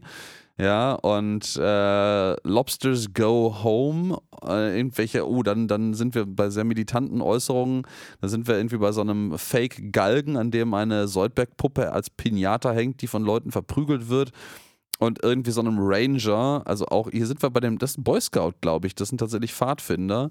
So ein Pfadfinder, Papa irgendwie, der seinen Sprösslingen erklärt, wie man, äh, äh, wie man einen, einen, äh, einen Galgen bindet. Ja. Ja, das ist ein bisschen schwierig. Und ähm, dann wird auch tatsächlich noch etwas Musik gespielt von so einer Country-Band, so I Love Earth. Die singen, ja, du kannst meinen Hund essen, du kannst dies, das, jenes essen, aber eins kannst du nicht essen, meine Flagge. Das, ich lese das auch so ein bisschen als so eine, so eine, so eine äh, Kritik auf die doch sehr kommerziell und, und äh, von, von Firmeninteressen geprägte Politik, die man aus den USA vielleicht ein bisschen wahrnimmt, weil direkt hinter dieser Bühne ein riesiger Lastwagen steht, wo Earthican Flag Company draufsteht, also die irdische Er- Erdflaggenfirma, also eine Firma, die mutmaßlich nichts anderes macht, als die Erdenflaggen herzustellen. Und das, das hat für mich so das Innuendo, dass ähm, diese Firma quasi diese Band äh, entweder bezahlt hat oder diese Band zu dieser Firma gehört sogar. Für mich hat das aus Mhm. der heutigen Perspektive das Innuendo einer Trump-Wahlkampfveranstaltung. Auch, ja, natürlich. Aber ansonsten, äh, Ja, und die singen da, wie die, wie die Flagge sich äh, äh, stolz um die Erde herum windet und ähm, man soll sich nicht mit der Erde anlegen und soll, man soll noch viel, viel weniger die Erdflagge essen. Ja, Soldberg gibt zu bedenken, dass die zwar alle, äh, Soldberg, Quatsch, Spender gibt zu bedenken, dass ähm, alle hier Soldberg hassen, aber er der coolste ist, weil er Soldberg auch schon vorher gehasst hat, bevor es cool war. Äh, fand ich auch schön. Ja, Und, ja, ähm, ja, ja. Ja, das Problem ist jetzt natürlich, wie kriegt man die ganze Kuh jetzt vom Eis? Denn Soldberg braucht am Ende des Tages ja auch jemanden, der ihn vor der bevorstehenden, ja, vor dem bevorstehenden Todesurteil oder was auch immer auf ihn wartet, beschützt. Im Wesentlichen also einen Anwalt. Ja, genau. Und ähm, da sehen wir dann auch direkt die nächste, ein bisschen subtiler platzierte Anspielung, ähm, weil Lila nämlich meint so, ja, wir müssten irgendwie mal jemanden von der ACLU fragen. Das ist die American Civil Liberties Union. Und äh, die eigentlich äh, für sowas unterstützend sein soll. Und stellt sich aber heraus, der, ähm, der, der ja, Head-Off, also der, der Leiter dieser Union, ist der Typ, der gerade auf der Bühne steht und mit seiner riesigen Western-Gitarre darüber singt, dass man Soldberg umbringen soll. Ist also vielleicht nicht so der beste Ansprechpartner. Nee, Ja. in der Tat nicht. Ja, und dann sieht man einen ziemlich alten Typen, der ankommt und sagt: Hör mal hier, ähm, ich bin übrigens ein Anwalt und die Leute nennen mich alten Mann. Meine Freunde nennen mich Old Man. Ähm, und ja, er ist offensichtlich jemand, der schon ziemlich weit hergekommen ist und äh, erzählt so ein bisschen, naja, ich habe dies das schon erlebt, ich kann quasi sagen, äh, wo ich angeschossen wurde und auf welchem Planeten und es stimmt eigentlich immer. Und ähm, ja, eigentlich bietet er sich sozusagen an, Soldbert zu verteidigen. Und zwar gegen die Zweifel unserer Freunde, die natürlich bei so einem alten Opa erstmal denken, das ist eigentlich ein Penner, aber kein Anwalt. Aber hm. er wird sie ja noch Lügen strafen. Die ACLU ist im Übrigen sowas wie die amerikanische Menschenrechtsorganisation. Das ah, okay. ist deswegen äh, umso perfider, dass der, der Leiter dieser Organisation da auf der Bühne steht und von Menschen umbringen redet. Ich, da, da, das habe ich jetzt, kriege ich spontan nicht so schnell recherchiert. Ich frage mich, ob das vielleicht auch eine geschichtliche Anspielung ist, vielleicht auf jemanden, der da ein bisschen mit Doppelmoral agiert hat. Könnte ich mir ganz gut vorstellen. Ähm, aber das, vielleicht, vielleicht äh, noch ganz kurz, um es gesagt kann zu haben. ich nicht nachlesen. Der Old Man heißt natürlich nicht nur Old Man, sondern er heißt Old Man Waterfall. Ähm, das haben wir jetzt ja schon öfter mal mhm. ähm, sonst unterschlagen. Und der wird gevoiced von Philip Stephen Hendry, äh, der auch relativ bekannt ist, weil er so eine Radio- Persönlichkeit sozusagen ist, der ziemlich viel im amerikanischen Radio unterwegs hm. ist oder war und vor allen Dingen auch die Phil Henry Show hatte. Das wird später nochmal relevant, wenn wir gleich zum Supreme Court gehen, aber dann dazu. okay. Und äh, Überraschung, Überraschung, wir sind beim Supreme Court wow, da sind ja, wir schon. Wir sind äh, im Supreme Court. Der Soldberg ist quasi als Holo-Projektion hier als Angeklagter anwesend. Der ist ja immer noch ähm, in, der, ähm, Embassy, in genau. der Embassy, genau in der Botschaft, äh, unter ja, diplomatischem Schutz quasi und beschwert sich ein bisschen darüber, dass eigentlich alles okay ist, bis auf die Ratten, die ihn nachts irgendwie anknabbern. Und ähm, ja, der, der Gerichtsdiener hier, der quasi die ähm, ehrenwerten Richter ankündigt, ist äh, ein, ein äh, Plutonien. Ne, Nep Neptunien, Entschuldigung, falsch. Äh, Neptunien. Plutonien. Ein Plutonien, ja.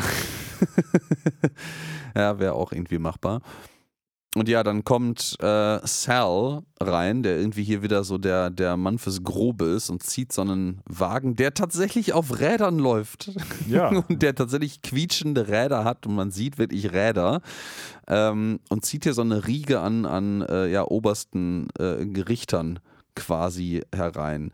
Ich finde im Übrigen, die sehen, äh, die, die äh, Leute in den in den Gläsern, hier fällt mir jetzt gerade das erste Mal auf, die sehen alle aus, als hätten die so ein, so ein übelstes Metal-Nieten-Halsband um, weil man Stimmt. denen quasi damit so das unterste Ende ihres Halses abklemmt ähm, während sie da ihr Dasein in dem Glas fristen. Ja, es gibt die Judges Vigoda, O'Connor, Suter, Thomas, äh, Myrtle Fu, die Vorsitzende, Stevens, Scalia, Ginsburg. Ginsburg und Dog. Und also Dog. Also Snoop Dogg ist einfach auch mit dabei. Den habe ich, den hab ich beim ersten Gucken gar nicht gesehen. ja, es gibt, äh, soweit ich das jetzt verstehe, ähm, das alles, glaube ich, echte Richter. Natürlich Snoop Dogg nicht. Ich kenne jetzt, Was? Ich kenne jetzt nur zwei, nämlich äh, Antonio Scalia und Ruth Bader Ginsburg. Ähm, wobei letztere schon tot ist mittlerweile. Ähm, und Snoop Dogg kenne ich natürlich auch. Aber ich glaube, das sind alles ähm, die ta tatsächlich Richter. Also die es auch wirklich gab. Die werden natürlich nicht von den Richtern gesprochen. Ähm, die sagen ja auch nichts im Wesentlichen. Mm. Aber zumindest Scalia und Ginsburg sind zwei super bekannte ähm, Persönlichkeiten, also die auch insbesondere bei Ginsburg weit über den Supreme Court hinaus Bekanntheit erlangt haben. Ja. Was, was ist eigentlich, also wir haben jetzt ja hier den, die Eröffnung quasi des Verfahrens und äh, als allererstes ist hier der ja, Staatsanwalt könnte man quasi sagen, in der, in der Rolle zumindest als Staatsanwalt. Ja, das ist schon der erste Quatsch, den es überhaupt gibt an diesem Verfahren, aber ja, ja, erstmal deine Frage. Natürlich, der nämlich diese, diesmal wieder unser bekannter Anwalt, das Hyper Chicken ist, ähm, der in einem ganz komischen Duktus hier ähm, quasi einmal vorträgt und im Endeffekt sagt, äh, der, der Angeklagte hat äh, die, die Flagge aufgegessen und er sagte, Yonder crawdad done add up your, our flag. Ist, ist das irgendwie Hillbilly-Slang oder so? Ich habe keine Ahnung. Ich habe keine Ahnung. Aber eins muss ich sagen, in der Tat, das ist ja so eine Art von Staatsanwalt, das gibt es nicht. Also der Supreme Court entscheidet nicht per Staatsanwalt, der Supreme Court ja, ja. entscheidet vor allen Dingen nicht über Strafen. Äh, Ja, ja, ja, ja, über ja, ja. Verfassungsrecht. Und deswegen gibt es zwei Parteien, aber nicht, und vielleicht auch den Staat, aber keinen Staatsanwalt, der irgendwie Ankläger ist oder so. Ja, ja, aber vielleicht hat man sich hier irgendwie äh, gedacht, wir möchten nochmal das Hyper Chicken mit einbinden. Und äh, ja, dann nach dieser im Endeffekt sehr kurzen Anklageschrift, die einfach im Endeffekt sagt, so, ey, der Angeklagte hat die Flagge aufgegessen, ähm, verteidigt sich ähm, Soldberg einmal so ein bisschen, wird aber dann vom Hyper Chicken direkt unterbrochen sagt so, ey, weil er sagt so, hey, also äh, das ist ja auch Redefreiheit und Freiheit am Freiheitstag, einfach zu tun und lassen, was man möchte.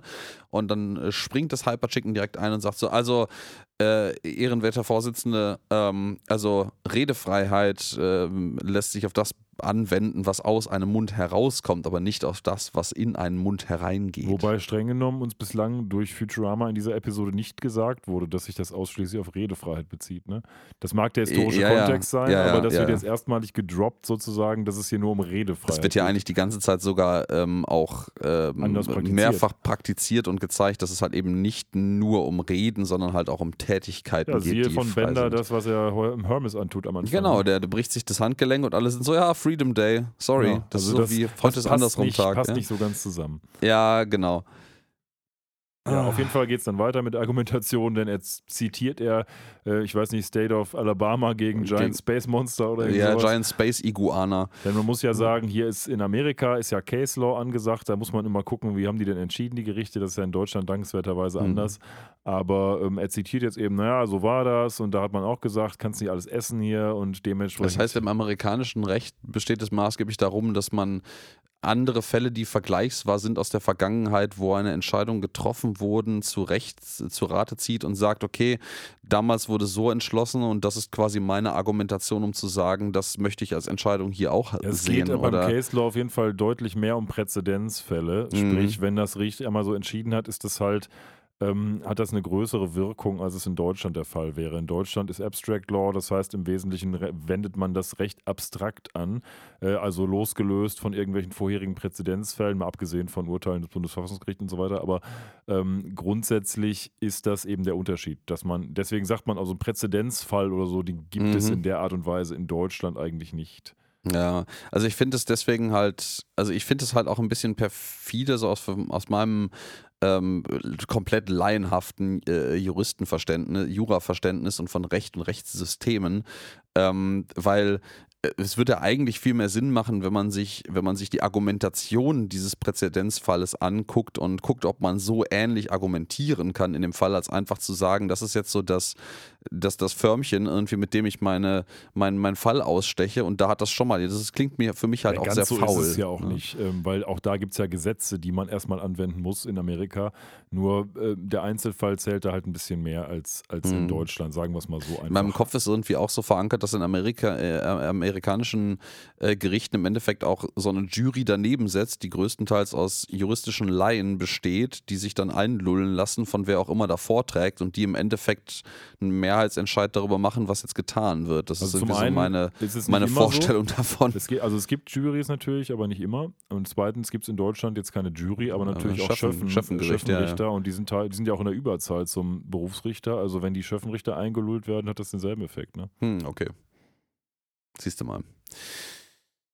Ja, und äh, ja, der, der, jedenfalls, der hier als Staatsanwalt agierende Hyper Chicken trägt jetzt halt noch diesen äh, State of, was war's, Alabama gegen das riesen Iguanodon äh, vor, wo es halt irgendwie sagte, dass das, das Anknabbern der Ecken der, äh, der, der ähm, Verfassung nicht als äh, geschützte Meinungsfreiheit, geschützt im Sinne der Meinungsfreiheit galt. Ja. Ja, und dann kommt der Verteidiger, Mr. Waterfall, Ja, und ja, wird jetzt mal die Argumente präsentieren. Und Soldberg ist hinreichend nervös, weil es geht ja auch um was. Äh, Es geht ja im Wesentlichen darum, ob er jetzt bestraft werden soll oder nicht.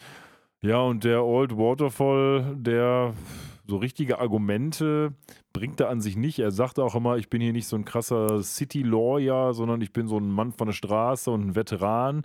Ja, und erzählt eigentlich die ganze Zeit nur, wie, wie viele Hände er verloren hat. Ja, Krieg Hände, Arme. sozusagen.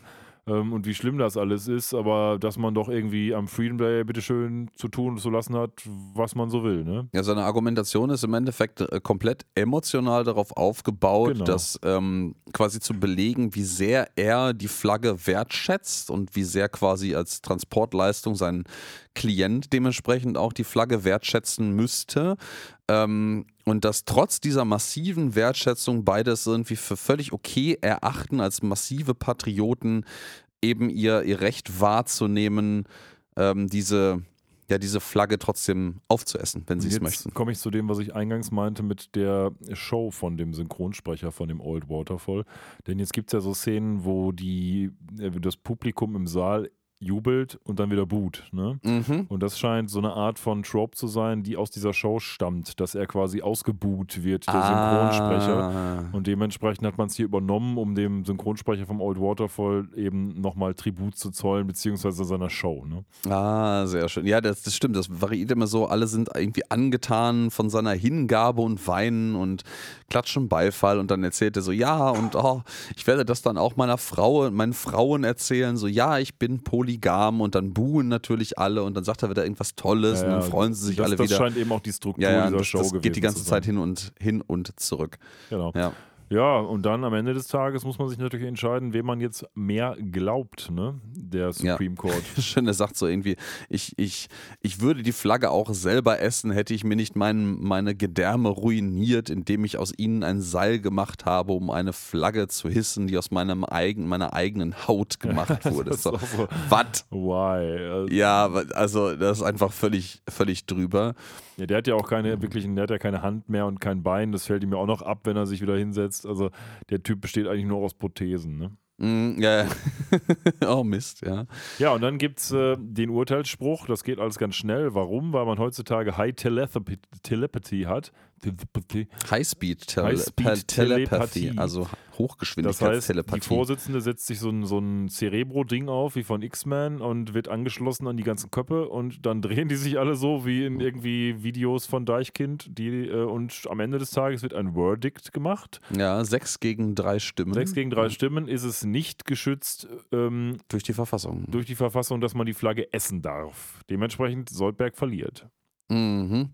Soldberg äh, verliert. Und eigentlich ist ähm, das, das ursprüngliche Urteil sogar ziemlich milde, obwohl er verloren hat, ähm, weil das Gericht eigentlich nur anordnet, dass Soldberg sich sofort öffentlich dafür entschuldigen soll. Ja, und Soldberg denkt, er kriegt jetzt eine Entschuldigung. G genau, und er sagt so, ja, Entschuldigung wurde akzeptiert, aber sieh zu, dass es nicht nochmal passiert.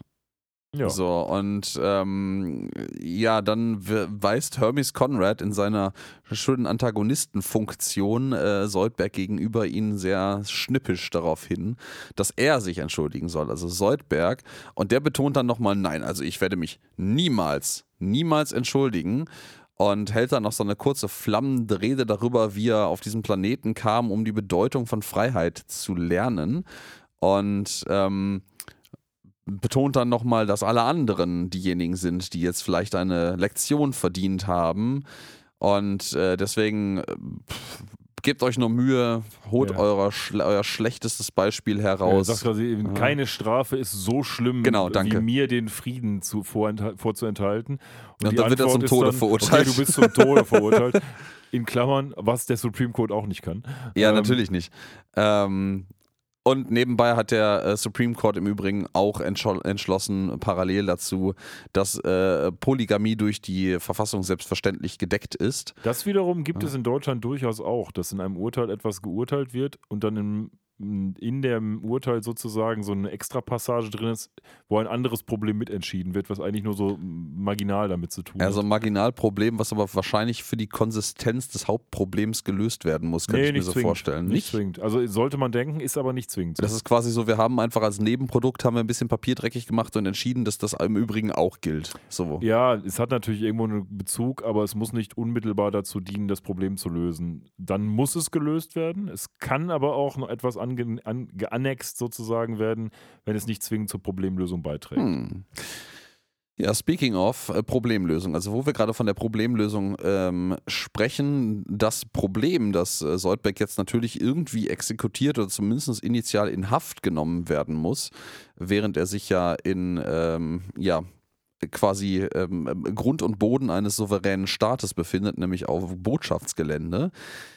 Ähm, das wird jetzt von Sepp Brannigan und seiner Bataillon gelöst. Ich, glaube, die, die Soldaten haben wir auf jeden Fall auch schon mal gesehen in der ähm, Episode, wo auch Henry, Henry Kissinger eine Rolle spielt, wo Ja, wir ja. den, den äh, Planeten mit diesen hüpfenden Bällen. War, War's the H-Word, heißt die nicht so? Ja, danke, genau. War is the H-Word. Haben wir die auf jeden Fall schon mal gesehen. Ja, die haben ja. ja so eine riesige Ramme, äh, mit der sie quasi versuchen, die Tür zur äh, Botschaft einzustoßen über diesen Wassergraben hinweg. Und natürlich stürmte der Botschafter völlig empört darüber auf den Balkon der Botschaft heraus und sagt so diese also das ist das ist ein souveränes Land oder sagen wir äh, souveräner Schlamm des Schlammplaneten Dekapod 10 Ja. und das soll gefälligst respektiert werden. Äh, Soldberg an seiner Seite und ja, diese, dieses äh, Gebiet zu betreten oder zu verletzen, ist ein Akt des Krieges. Ja, ist eine Kriegserklärung. Hat, er, auch, Kriegserklärung. hat er auch recht. Hat ne? er prinzipiell völlig recht mit, ja. Aber natürlich So, ist das Soldberg, äh, Soldberg ist das natürlich Sepp Brannigan verhältnismäßig Ja, egal. er sagt so, ey, was willst du dagegen machen? Shrimpy, ja. Und ähm, ja, das ist, das ist jetzt so ein Schlagabtausch wieder wie so zwischen, weiß ich nicht, pubertierenden Teenagern. So, ja, was willst du denn dagegen machen? So, ja, warte, ich zeig dir jetzt, was ich mache und hol jetzt meinen Papa. Ja, nur in dem Fall ist der Papa bestehend aus 15 Raumschiffen der Decapodians, die dann angeflogen kommen. die jetzt angeflogen kommen. Das sind so riesige Krebse jo. mit so riesigen Scheren, die jetzt quasi einmal so, pff, ja, Hummer eher, die, oder? Diese, Hu- stimmt, sorry, Hummer sind es, äh, die jetzt die Erde auseinander nehmen und äh, Soldberg sagt dann einen, einen schönen Satz, der sehr auf Hummer tatsächlich sogar im äh, gastronomischen Sinne bezogen ist. Man so, aha, jetzt ist das äh, Gummiband auf der anderen Klaue plötzlich, was auch immer das im übertragenen Sinne heißen soll. Aber ähm, Ja, aber es ja darauf an, dass das- die so ein Gummiband zwischen den Scheren haben, damit die keinen kneifen. ne? Genau, dass die, bevor, bevor sie gekocht werden, halt äh, beide Scheren normalerweise dann. Ja, er meint wahrscheinlich, dass das Gummiband. jetzt nicht die andere Schere des Hummers, sondern die Hand von Sepp Brannigan sozusagen. Vermutlich, ja. Und da sind wir dann auch wieder bei so einer Geschichte, wo ich komplett übereinstimme mit dir. Soldberg ist hier out of character. Und zwar ziemlich übel. Ja, weil das, ist, das, das passt irgendwie gar nicht weil, so sehr. ja, Meinst du, so eine, meinst du so eine Gehässigkeit? Das ist, fühlt sich so an, als würdest du darauf hinaus wollen. Ich finde das okay, weil er ist ja schon so, ähm, wenn es ihm gut geht, dann lässt er das schnell raushängen. So. Das, das finde ich schon okay. Ich fand nur bisher war der einfach so wie auf Speed irgendwie. Jetzt das fand ich gar nicht so schlimm. Nee, irgendwie finde ich nicht. Also das auch diese Szene, wo man ihn so von unten nach oben gefilmt zeigt, so wirklich so ein bisschen Diktator-Style-mäßig ist irgendwie. Aber es gab doch schon viele Szenen, die so, haha, jetzt ist Soldberg der mit den Freunden und dann wieder, äh. Ja, ja, insofern, ja, ich, also ich weiß natürlich, worauf du hinaus willst, dass, dass Soldberg quasi so einen, so einen völlig unbeholfenen ähm, Triumph auch häufiger feiert, dass er quasi dann, dann übersch Ja, der sich dann in diesem ja, Triumph ja. so ergibt. Ja, ja. Und das, das würde ich jetzt deswegen noch halbwegs akzeptieren. Obgleich Soldberg natürlich eigentlich niemand ist, der jetzt, sag ich mal, daneben steht, während die Erde versklavt wird. Und Nee, das das, find- deswegen finde ich es halt nämlich auch sehr out of character trotzdem. Also, das Ergebnis sehe ich auch so. Das fand ich noch halbwegs okay. Ja, Kommen wir jetzt sehen noch schlimmere Szenen. Ja, ja, wir sehen jetzt jedenfalls, wie die, äh, die Hummer-Raumschiffe der Decapodians quasi die Erde zerlegen oder zumindest Washington äh, und was davon übrig ist. Da sehen wir nämlich jetzt auch das Clinton Monument, ähm, ehemals das, also nahe dem Washington Monument, wo dann äh, die Spitze abgeschnipselt wird. Die erinnern Hat mich irgendwie so ein bisschen, gesagt. die erinnern mich so ein bisschen an, an alle Warhammer-Fans, an die ähm, Raumschiffe der Dark Elder und teils an die Death Guard, aber eher Dark Elder. Ähm, die sehen so ähnlich aus. Hm, da bin ich leider nicht äh, bewandelt, äh, bewandert genug drin. Naja, es flüchten sich Leute in die äh, Kongressbibliothek. ähm, Leute, also ja, Lila also, und äh, Bender. Lila Bender und ich glaube Fry war auch noch, das waren glaube ich Genau. drei. Ähm, und dann hat man noch so einen kleinen Joke, wie die schreiend in die Bibliothek reinrennen, die man von draußen nur sieht und dann so eine, so eine übliche äh, Bibliothekarin so macht und dann hat man halt so leises Schreien und, und Wimmern. Ja, so muss Nur man noch, leise sein. Da. Äh, alles explodiert, Leute fliehen, man hat Flakfeuer in der Luft. Ähm, Und ähm, ja, Soldberg ist weiterhin in seiner flammenden Rede. Er hat auch so einen, so einen grünen Anzug an, der irgendwie so ein bisschen an so einem Militär. Ich finde, der ist jetzt mehr so ein Diktator James in Bond der Bösewicht geworden. Ja, so. auch. Ich dachte gerade eher so an so einen, so einen, weiß ich nicht. Oder so Kuba-mäßig. ja, so Kuba, so ein So bisschen. Fidel Castro-Anzugsstyle. Mhm. Fehlt noch die Zigarre, stimmt, ja. Genau. Ja, und dann äh, gönnen die beiden sich auch auf dem ähm, Balkon der Botschaft einen Charleston Chew, während sie sich das Chaos angucken. Also es geht hier wirklich, wirklich rund. Also es explodieren Dinge. Ja, aber die Erde hat Ähm, ja eine Verteidigungskraft, nämlich die Nimbus. Genau, die Nimbus und offensichtlich auch eine, eine Art ja, äh, Verteidigung. Das Global Defense Das Network, so ganz also das kapiert, globale. Verteidigungsnetzwerk. Ich hatte da irgendwie sowas wie, ähm, weiß ich nicht, ähm, Star Wars, nicht die Serie, sondern die, die ursprünglichen äh, Satellit das Satellitenprojekt, ich glaube der Amerikaner, äh, im Kopf von irgendwelchen weltumspannenden Satelliten, die irgendwie mit Lasern Dinge abfeuern können im, im ja, Sinne. das hätte ich auch gedacht, aber es ist doch scheinbar mehr so eine Art von Zielvorrichtung für die Nimbus oder so. Ja, ich glaube auch, es ist äh, oder, so, eine, oder so, so, so ein, man kann es interpretieren als die Möglichkeit von der Nimbus aus quasi alle Streitkräfte irgendwie nicht fernzusteuern. Sowas, so, so hätte ich das vielleicht Ja, ich gelesen. lass uns da gleich zu kommen, wenn es Mhm. passiert ist. Also Fakt ist eins, er lässt sich jetzt die Codes der Sepp Brannigan an Bord der Nimbus von KIF geben, die dafür da sind, dieses globale Verteidigungsnetzwerk zu aktivieren. Und das hat so ein äh, nicht irgendwie einen Retina-Scanner oder sowas, sondern einen Lippensensor und sagt dann auch nochmal, mal hier, nicht mit Zunge küssen, lieber Sepp Brannigan. Es scheint aber zu funktionieren und der hat dann die Codes da rausgeholt und sagt, hier, äh, Kiff, ähm, du, wer weiß, vielleicht bist du ein Doppelagent und das ist auch offensichtlich die Sorge, die man hat. Und dann kommt äh, Mr. Human rein. Das fand ich ganz schön. So ein wahnsinnig schlecht verkleideter kleiner Dekapodien mit so einem Bart und einer Perücke, der auch so läuft wie eine Krabbe. Der, der hat auch einfach so, so, so, so Ofenhandschuhe an, Genau. damit man nicht sieht, dass er nur so Scheren statt Finger hat. Hat auch sichtbar Probleme, die CD, auf der diese Codes drauf sind, zu halten. Und dann sieht man so auf dem Bildschirm noch schnell wieder wegfliegt. Und jetzt will man das erste Raumschiff abschießen. So, und jetzt kommt das, was ich meinte. Man kann ja jetzt nicht mehr feuern, weil die Codes weg sind. Ne? Mhm. Das heißt, dieses Defense-Netzwerk ist scheinbar abgeschaltet. Das heißt doch irgendwie, es muss so eine Art von Sensorik-Netzwerk sein oder sowas, weil sonst können die ja trotzdem noch feuern. Also, Ich habe das eher, lass mich mal ganz kurz, den, um den Wortlaut nachzuschauen, zurückspulen.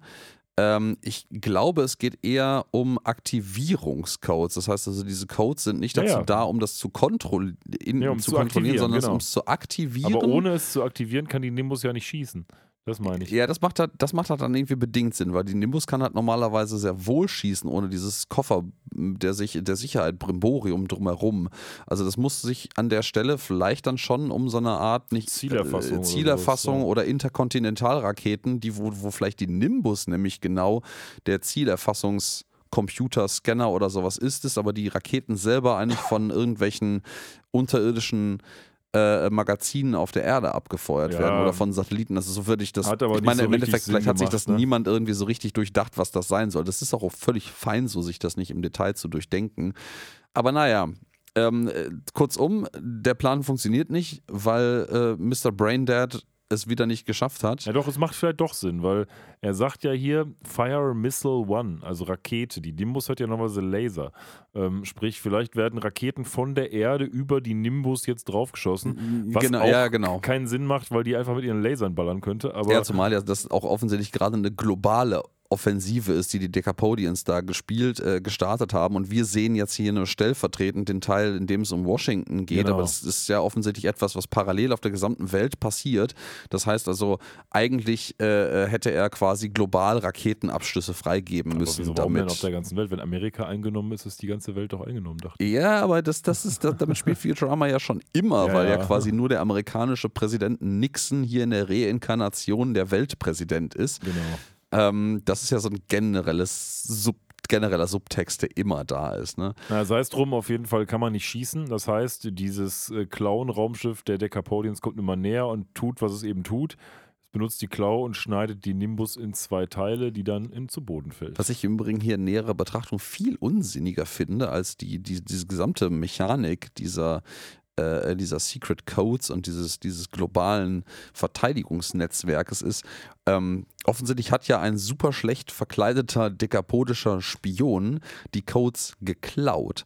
Äh, wenn man nur verhindern möchte, dass Sepp Brannigan das aktivieren kann, hätte es ja auch gelangt, die zu vernichten. Die Ja, haben die aber stimmt. geklaut und man sieht ja wirklich, wie der mit der scheiß CD in seinem Winzraumschiff ähm, zu diesem einen riesigen Hummer-Raumschiff rüberfliegt und die Aktivierungscodes mitnimmt. Das heißt Ja. also, man müsste davon ausgehen, dass die Decapodians eigentlich diese Waffe kontrollieren können, was auch immer sie eigentlich ist, aber stattdessen benutzen sie sie einfach nicht Ja, und äh, sind trotzdem so übermächtig, dass sie halt äh, erstens die Nimbus in zwei Teile schneiden, also wirklich sehr, sehr beeindruckend sauber in zwei Teile schneiden ähm, und die Erde halt einnehmen, wie jetzt die nächsten Nachrichten, die eingeblendet werden, direkt zeigen. Vor allen Dingen müssen diese Raumschiffe absurd riesig sein, weil die Nimbus ist schon sehr groß und äh, die wird jetzt durchgeschnitten von einer Kralle, die ja dann riesig sein muss und das andere, Rest, der Rest vom Raumschiff muss noch riesiger sein. Also Äh, die vor allen Dingen, die vor allen Dingen so riesig ist, ähm, dass ja, ähm, die, die, die, genau, du sagtest richtig, die Kralle ist quasi schon größer als der Querschnitt der Nimbus. Genau.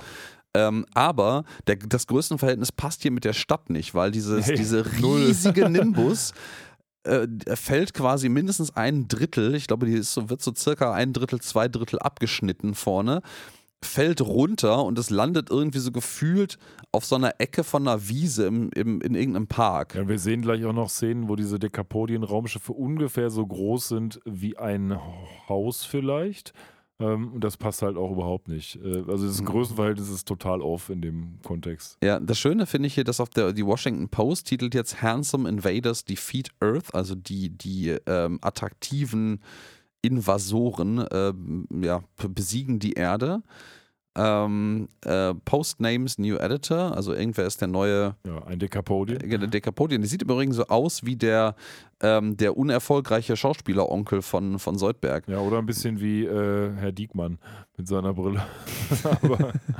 Vielleicht auch, ja gut. Und dann, ja, Cut, die äh, Decapodians haben die Erde unterjocht und jetzt müssen zumindest in Washington sind jetzt alle beschäftigt damit, äh, in Ketten gelegt, einmal mit Schlamm zu schleppen. Ja, die haben auch so coole Waffen. Also der Soldberg ist jetzt da der Chef scheinbar und die Soldaten der Dekapodiens, die sehen so aus wie so römische Sklaven. Also Ägypter, ich habe das gerade so ein bisschen gebaut, so mit ja. den, den Bau der Pyramiden Stimmt, irgendwie. ja. Stimmt, das stimmt. Und die haben so Stäbe, wo so Krall, also so Klauen dran sind, wie so eine Art von. ja, ich hatte sowas früher mal, um irgendwie weit entfernte Gegenstände zu Er greifen. sieht ja so ein bisschen aus wie so ein, wie so ein Mix aus so, so äh, langen ähm, ähm, Rinder-Elektroschockern, die man irgendwie Mhm, aus genau. so Treib irgendwelchen, weiß ich nicht, hier bei, bei, bei ähm, Jack, äh, Viehtreiber Viehtreiber, genau, bei Jackass haben die die zum Beispiel mal gegen sich benutzt. Das ist wohl sehr unangenehm, überraschenderweise. Äh, und dann halt stattdessen so eine Decapodian-Klaue vorne dran, mit der man Leute zwicken kann einfach. Völlig nutzlose Waffe. Ja, Aber schon. okay. Aber die haben ja so super grimmige Decapodians, die auch so super aufgepumpt sind und Ja, und dahinter jetzt ist stehen. übrigens der Zeitpunkt gekommen, Ja. wo ich nochmal drauf eingehen will auf Soldberg, weil jetzt, spätestens jetzt, ist Ja, es ja. total der seltsame Turn, weil Soldberg ist jetzt quasi so der, der böse König der Ägypter sozusagen, die jetzt eingefallen sind und geht da vollkommen drauf und auch gegen seine Freunde sagt er dann halt jetzt, jetzt hier, rastet völlig aus und jetzt, jetzt glob, was ich weiß gar nicht, was das heißt, also irgendwie Mhm. schaufelt oder was auch immer. ja, ja, ja, Also der ist vollkommen, vollkommen Banane im Hirn und sieht nur noch scheinbar, jetzt bin ich der Herrscher. Und das finde ich wiederum passt nicht mehr. Selbst benebelt von seinem Sieg vielleicht. Nee, nee, nee, nee, nee, nee. Das, da, bin ich, da bin ich völlig Da bei wird dir. abermals ein Charakter oder die Motivation eines Charakters dem Altar der Story untergeordnet. Ja, ist, ich weiß gar nicht, ob das in, in, in Sitcoms im Allgemeinen üblich ist, sowas regelmäßig zu tun oder ob das jetzt bei Futurama uns jetzt bewusst auffällt, weil wir das so haarklein auseinandernehmen, könnte ich jetzt gerade gar nicht, nicht so weil richtig. wenn ich mich an andere Sitcoms beurteilen. Weiß ich, nehme Scrubs zum Beispiel oder so, da kann ich mich jetzt an keine Folge erinnern, wo ich sagen würde, ad hoc, da ist ein Charakter völlig absurd charakterisiert. Und das eigentlich ist es ja auch Aufgabe eines Showrunners, dafür zu sorgen, dass die Charakterisierung von den Leuten vernünftig bleibt. Muss ich aber fairerweise einwenden, ich äh, habe Scrubs kein einziges Mal auch nur ansatzweise so detailliert auseinandergenommen wie. Futurama jetzt in den letzten äh, fast drei Jahren im Übrigen. Nee, aber ich höre ja durchaus andere, also ich höre keinen Scrubs-Podcast, aber ich höre diverse Star Trek-Podcasts zum Beispiel und da ist es auch immer wieder ein Mhm. Thema. Und da hat man auch immer wieder diese Höhen und Tiefen, ähm, wo manchmal einfach Autoren auch schreiben, gerade am Anfang von Staffeln, ähm, von neuen Staffeln, wo eben noch nicht klar ist, wie sind die Charaktere zueinander charakterisiert, wo dann mal eine Folge, die halt ganz am Anfang der Serie geschrieben wird, doch erst Folge 20 wird und man sich dann wundert, dass plötzlich die Charaktere total seltsam kartografiert sind.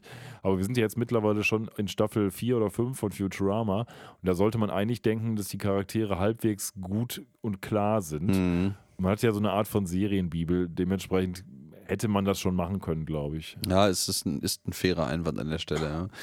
Ja, wir sind jetzt in der nächsten Szene. Wir haben jetzt quasi unsere von der Arbeit ähm, völlig äh, ermüdeten Protagonisten, also äh, Lila, Fry und Bender und dazu gesellen sich noch Kiff und Sepp Brannigan. Ich bin echt überrascht. Hobos. äh, Ich bin überrascht, dass gerade Sepp Brannigan und Kiff eigentlich als so quasi Speerspitze der Militärverteidigung der Erde überhaupt noch irgendwie auf freiem Fuß sind. Ähm, und ja, Lila versucht hier so eine flammende Rede vor den anderen Vieren zu halten. So, morgen ist der Tag, an dem wir zurückschlagen werden. Und da sind alle sehr, sehr demotiviert. So, Sepp Brannigan sagt irgendwie, und das finde ich, finde ich schön im Zusammenhang mit dem, was Bender auf, drauf folgt. Und so, ey, f- viel Glück, Schwester. Also alle unsere moderne Technologie ist völlig nutzlos. Das kriegen wir niemals hin. Und äh, Bender sagt darauf so, also ich weiß auf jeden Fall, dass ich nutzlos bin und schaltet sich in Schlafmodus und schnarcht. Wo kommt das her, was Lila sagt?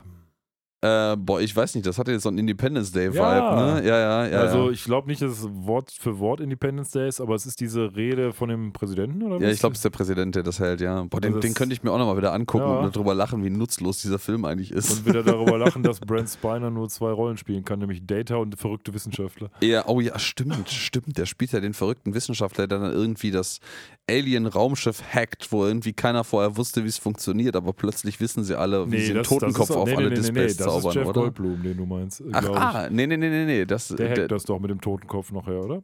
kriegt das irgendwie hin, aber Brent Spiner ist ja der Wissenschaftler, der die Daten, zu, das Ganze zur Verfügung stellt. Stirbt der nicht irgendwie? Ich, ach, ich weiß Ich, nicht keine Ahnung, genau. ich weiß gar nicht, wie lange das her ist, dass ich den nicht mehr gesehen habe. Oh Mann, ey. Ja, das war die Zeit, in der jedes zweite Mal das äh, Weiße Haus explodiert ist. Ja, ja, ja, ja. Und das damals irgendwie das, das Riesending war. Man hat ja noch tausende Making-ofs gemacht, wie man das irgendwie. Das war, glaube ich, dass die Explosion vom, vom Weißen Haus bei Independence Day war, glaube ich, komplett ein ein Model, ein kleines. To-Scale-Model und Animatronik und Scheiß. Wann ist der? 98? Boah, ich ich habe absolut keine Ahnung, aber du kannst das jetzt mal, ich kann das mal nachgucken, ja, ich während gehe du mit unseren weiter. Zuhörerlein mal ins Museum of Ancient Weaponry, denn wir haben ja gerade festgestellt, dass Modern Technology useless ist. Also Bänder und alle Laserwaffen und so bringen offenbar nichts. Deswegen müssen wir jetzt zurückgehen dahin, wo es mal richtige Waffen gab, nämlich in die Antike und in Mother Teresas Secret Arsenal. Nonnen und Nunchucks. Genau. Ja. Das funktioniert sogar halbwegs im Deutschen auch. Ja, und äh, in diesem Museum sind ein paar schöne, schöne ähm, Dinge ausgestellt. Ganz kurz ein Wurf Independence Day ist von 96. 96, okay. Ähm, die, die, das, die World, das, the Worlds größtes, ja genau, herzlichen Glückwunsch, das wird langsam spät. Ähm, Weltgrößte äh, Nudelholz. Ähm, Sieht gar ein, nicht so groß aus. ein Speer von etwa 2256, also aus der Steinzeit quasi. Müsste mal gucken, ob das eventuell ganz grob äh, mit dieser Zeitraffer-Montage aus der ersten Episode, wie die Welt Ja, zusammenbrach, Mhm. wieder auferstand und wieder zusammenbrach, übereinstimmt, dass so 2256 grob eine der Wiederaufbauphasen sein könnte. Ich würde denen zutrauen, dass das passt. Ähm, da gibt es Dillingers semi-automatischer Salat, Salatschüssel. Dillinger offensichtlich Dillinger- ein Bankräuber, ne? Ja, ja, ein sehr, sehr, sehr, sehr ähm, ähm, infamous, aber so berühmt-berüchtigter Bankräuber aus 30er den Jahre oder so. USA. Ja, ja, lange, lange her. Ich, es gibt auch eine Band, glaube ich, die Dillinger Escape Plan heißt. Ja, äh, ich, ich glaube, die haben sich danach Und benannt. das Beste kommt jetzt. Das Sharkapult. Ist das die Begründung von Sachen wie Sharknado? Ich das weiß nicht, also das ist auf jeden Fall, das Sharkapult ist auf jeden Fall in Futurama hier deutlichst älter als eben. Sharknado Eben. ever. Also Aber- ein Katapult, wo ein Hai halt mitgeschmissen wird. Ist das das älteste Shark X Nado, was auch immer, Ding, möglicherweise. Ich, also, ich weiß es nicht, kennt jemand von euch ein älteres Trope für, für Sharks als jetzt diese Futurama-Episode? 2002 war es, glaube ich, oder? Nee, 2004. 2002, ja. Ne? Vier. Oder? Vier im Deutschen, 2002 im Englischen. Okay, also das ist schon ordentlich. Ja, also ja, richtig. Es könnte sehr gut sein. Ja, Hm. und ähm, ja, die, das ist so, die Bra Fry sagt dann irgendwie völlig berechtigterweise, als sie durch dieses Museum gehen, weil Bender dann so ein, so ein ähm, ja, so ein, ähm, ach verdammt, Crossbow, Armbrust. verdammt. Ja, das deutsche Wort hat irgendwie relativ wenig mit dem Wir können Englischen auch zu auf tun. Englisch weiterreden, wenn du willst. Ähm, und ähm, sagt so, ja, also das ist alles total nutzlos. Irgendwie so eine Armbrust ist halt irgendwie ganz nett. Das ist eine elegante Tötungsmaschinerie, aber was wir brauchen, ist eigentlich eher was von einer Größenordnung, mit dem man ein, äh, ein Kriegsverbrechen begehen kann. Man findet da noch etwas, aber es wird noch nicht, g- ähm, sag ich mal, dargestellt, Offenbart. was es ist. Es genau. Ähm, man sieht nur so, wow, der heilige Ah, Gral revealed, wollte ich gerade sagen, aber ich habe ja gerade gesagt, beim Englischen wollten wir nicht bleiben. Äh, Bender ist davon so beeindruckt, dass er sich mit der Armbrust erstmal in, in seinen Visor schießt. Und äh, ja, wir blenden zurück in eine Menge an Menschen, die sich quasi vor dem ähm, ja, dekapodischen ähm, Ambassador, also dem Botschafter, versammelt hat. Ich mutmaße jetzt, dass er vielleicht jetzt der Statthalter der Erde für die Dekapodians geworden ist. Vermutlich, ja. Das wird halt irgendwie Sinn ergeben. Und er sagt, und er präsentiert quasi den Erdlingen, was sie da eigentlich gebaut haben aus Schlamm jetzt. Und ähm, ja, was sie gebaut haben, erinnert mich, so, hat so einen, so einen, so einen Half-Life 2-Vibe auf einmal äh, von, den, äh, von der Combine, dieser Alien-Rasse, die die Erde übernommen hat und alle kontrollieren. So ein bisschen 1984 Big Brother is watching you mäßig. Mich hat das eher Das an ist, diese ähm, Tripods erinnert, so ein bisschen. auch, ja, so ein bisschen Krieg der Welten hat es auch. Ist äh, völlig richtig, weil der ähm, Ambassador, der, der Botschafter sagt ja auch so, also ich muss euch ja nicht erzählen, dass äh, Besatzermachten echt teuer sind zu unterhalten.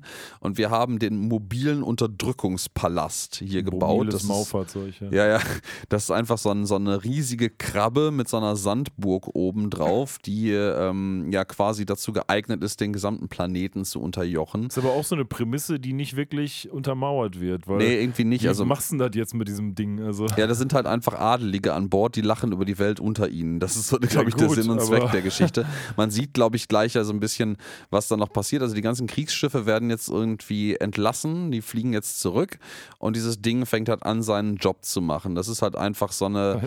Job. Der, der, ja. der, ich glaube, das ist einfach so ein, so ein Ding, das rumlaufen soll und einfach völlig zufällig für Angst und Schrecken sorgt, sodass Ja, alles so ein bisschen. Godzilla-mäßig. Ja, so ein bisschen Godzilla-mäßig. Man hatte hier auch andere Pläne. Ne? Man hatte eigentlich den Plan, dass ein paar Gebäude jetzt zerstört werden von dem Ding.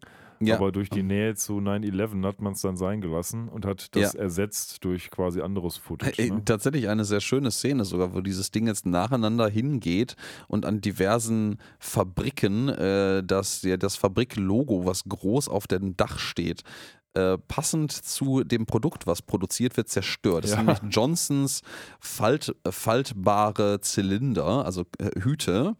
Und da wird natürlich der Zylinder gefalten, also dieser riesige Zylinder wird zusammen niedergedrückt. Und da gibt es Easy Squeeze Akkordeons, das auch so ein riesiges Akkordeon ist, was dann natürlich von rechts und links zusammengedrückt wird und so ein E-Geräusch macht. Schöne Grüße an den Akkordeon Master. Und äh, da gibt es Hair King, also der Haarkönig, die unzerbrechlichen Kämme. Und da tut sich tatsächlich der, der mobile Unterdrückungspalast sehr schwer mit, den kaputt zu machen. Und am Ende stößt er ihn einfach um. Ja, in der Tat. Aber dann kommt Old Man Waterfall mit seiner Flagge und sagt: Hier, ich mache hier meine Flagge und da bleibe ich stehen. Und du kannst gar nichts machen. Du kannst zwar mich zerstören, aber du kannst nicht meinen Spirit zerstören. Mein Will, mein Geist. Was macht der zerstören. Unterdrückungspalast? Der haut da drauf, als gäbe es keinen Morgen mehr. Und dann, oh, you crushed my spirit. Oh, my Spirit. Ja. Ja, war wohl nix. Dann kommt noch seine Hippie-Großenkelin an und äh, ähm, ja, wettert quasi gegen das Patriarchat, weil er ein weiteres Opfer des Patriarchats geworden ist oder Man Society, ich weiß gar nicht genau, wie, es, wie sie es im Wortlaut nennt. Ähm, der, ah, der, der Botschafter hat einen Namen im Übrigen, ist Moivin. Moivin, ja, ja. ja. Ja, und äh, dann hat Soldberg einen kleinen Lichtblitz, äh, der mir aufgeht. Nämlich, er sagt: Hör mal, du hast gerade meinen Anwalt gekillt, lieber Moivin. Und Moivin sagt nur: Ja, kein Problem, gern geschehen. Aber Soldberg geht dann so ein bisschen das Licht auf. Naja, das war der Einzige, der für mich eingestanden hat, sozusagen, als sonst keiner irgendwie bei mir war.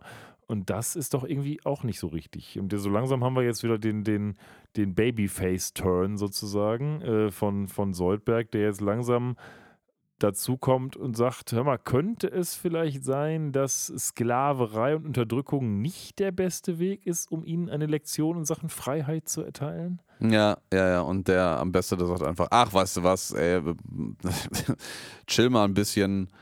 Ähm, wir machen jetzt weiter mit der Unterdrückung und dem Chaos nach einer kurzen Werbeeinblendung quasi.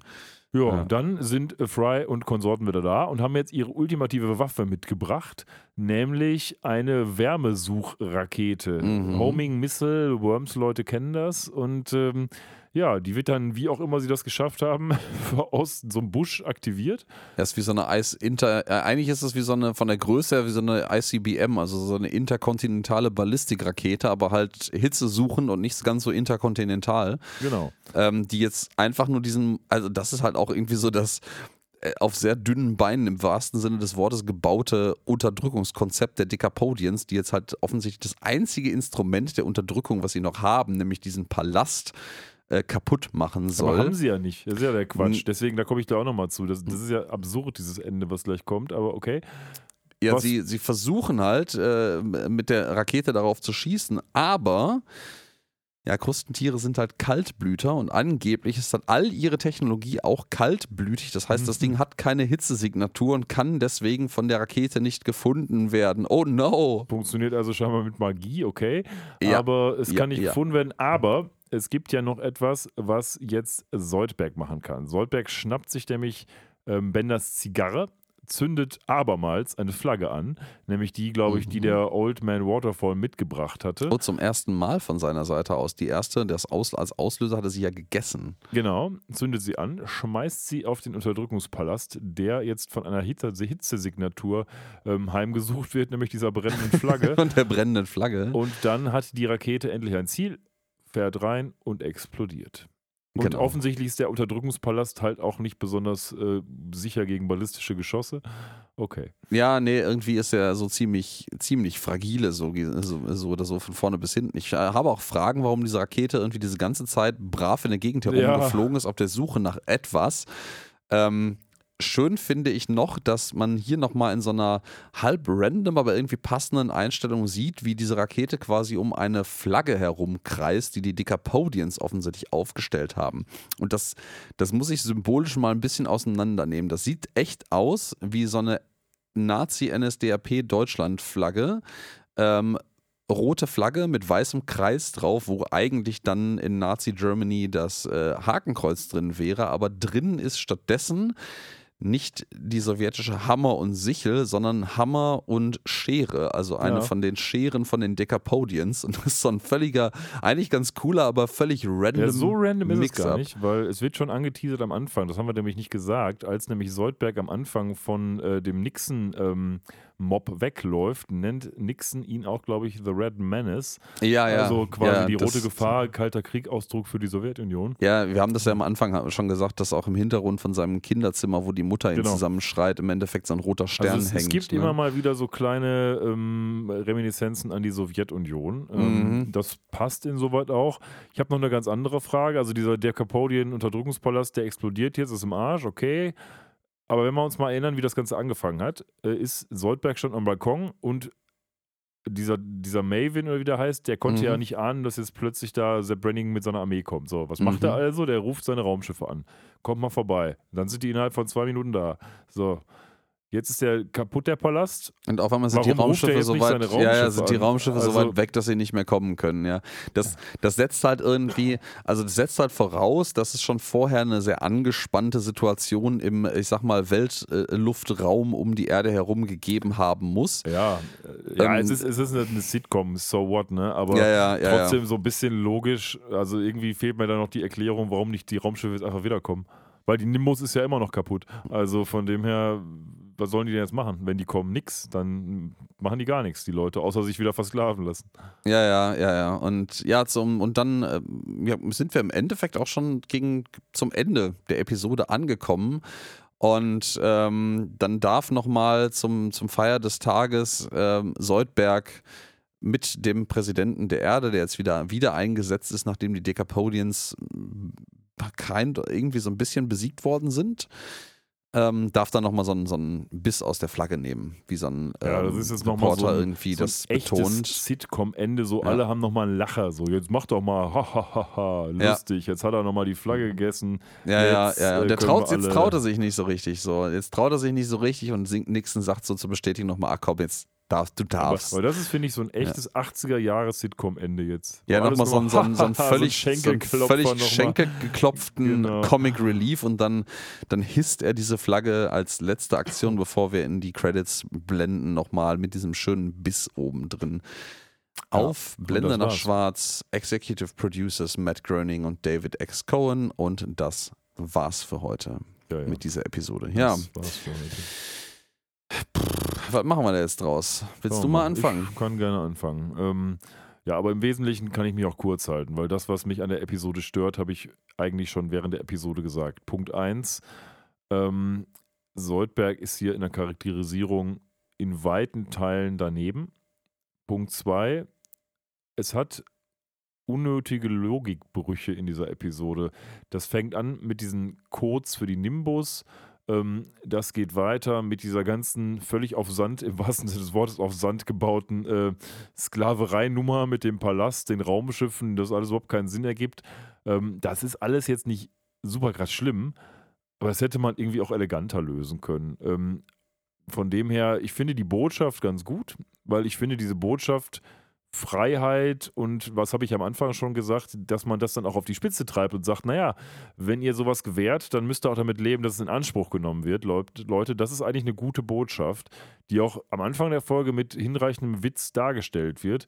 Was dann daraus gemacht wird, ist halt irgendwie relativ eindimensional, finde ich. Von daher ist es für mich eine Folge, die habe ich gern geguckt. Die fand ich auch irgendwie kurzweilig und unterhaltsam.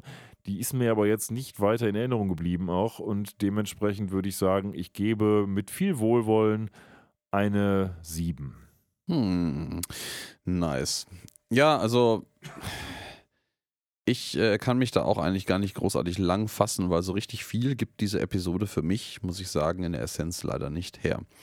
Ähm, Soldberg ist out of character, dem habe ich auch nichts Großartiges hinzuzufügen. Ähm, ich, die Episode ist mir genauso wenig in Erinnerung geblieben, tatsächlich. Also ich, ich habe mir die angeguckt und habe gesehen, so ja, boah, das müsstest du schon mal gesehen haben und ich bin mir sicher, dass ich die schon mal gesehen habe. Aber die ist auch so nicht erwähnenswert, finde ich, gewesen, ähm, dass ich die wahrscheinlich auch nie wieder, niemals gezielt irgendwie wieder geguckt habe, wenn man sich mal irgendwie so ein paar coole Episoden wieder reingezogen hat und dachte so, ach guck mal, die war aber gut, die gucke ich mir nochmal an, die war lustig. Ähm, und ähm, deswegen, äh, ja, die Moral von der Geschichte ist ganz nett, aber ich finde, die wird halt von dem Rest irgendwie überschattet und deswegen ist es halt irgendwie auch eine so nur so semi-unterhaltsame Episode für mich, muss ich sagen. Und auch wenn die mehr Futurama-like wirkt als einige der neuen Episoden, ist das nur eine 6 für mich. So, Oh, das so, ist vollkommen legitim. ja, nee, irgendwie, das ist nichts, das, das ist nicht, das ist nicht mal so wie so langweiliges Vanilleeis oder so, das halt gut irgendwie ins Ohr reingeht oder so oder in die Augen. gut, Vanilleeis sollte weder ins Ohr noch in die Augen gehen, aber ihr wisst, was ich meine mit der Episode.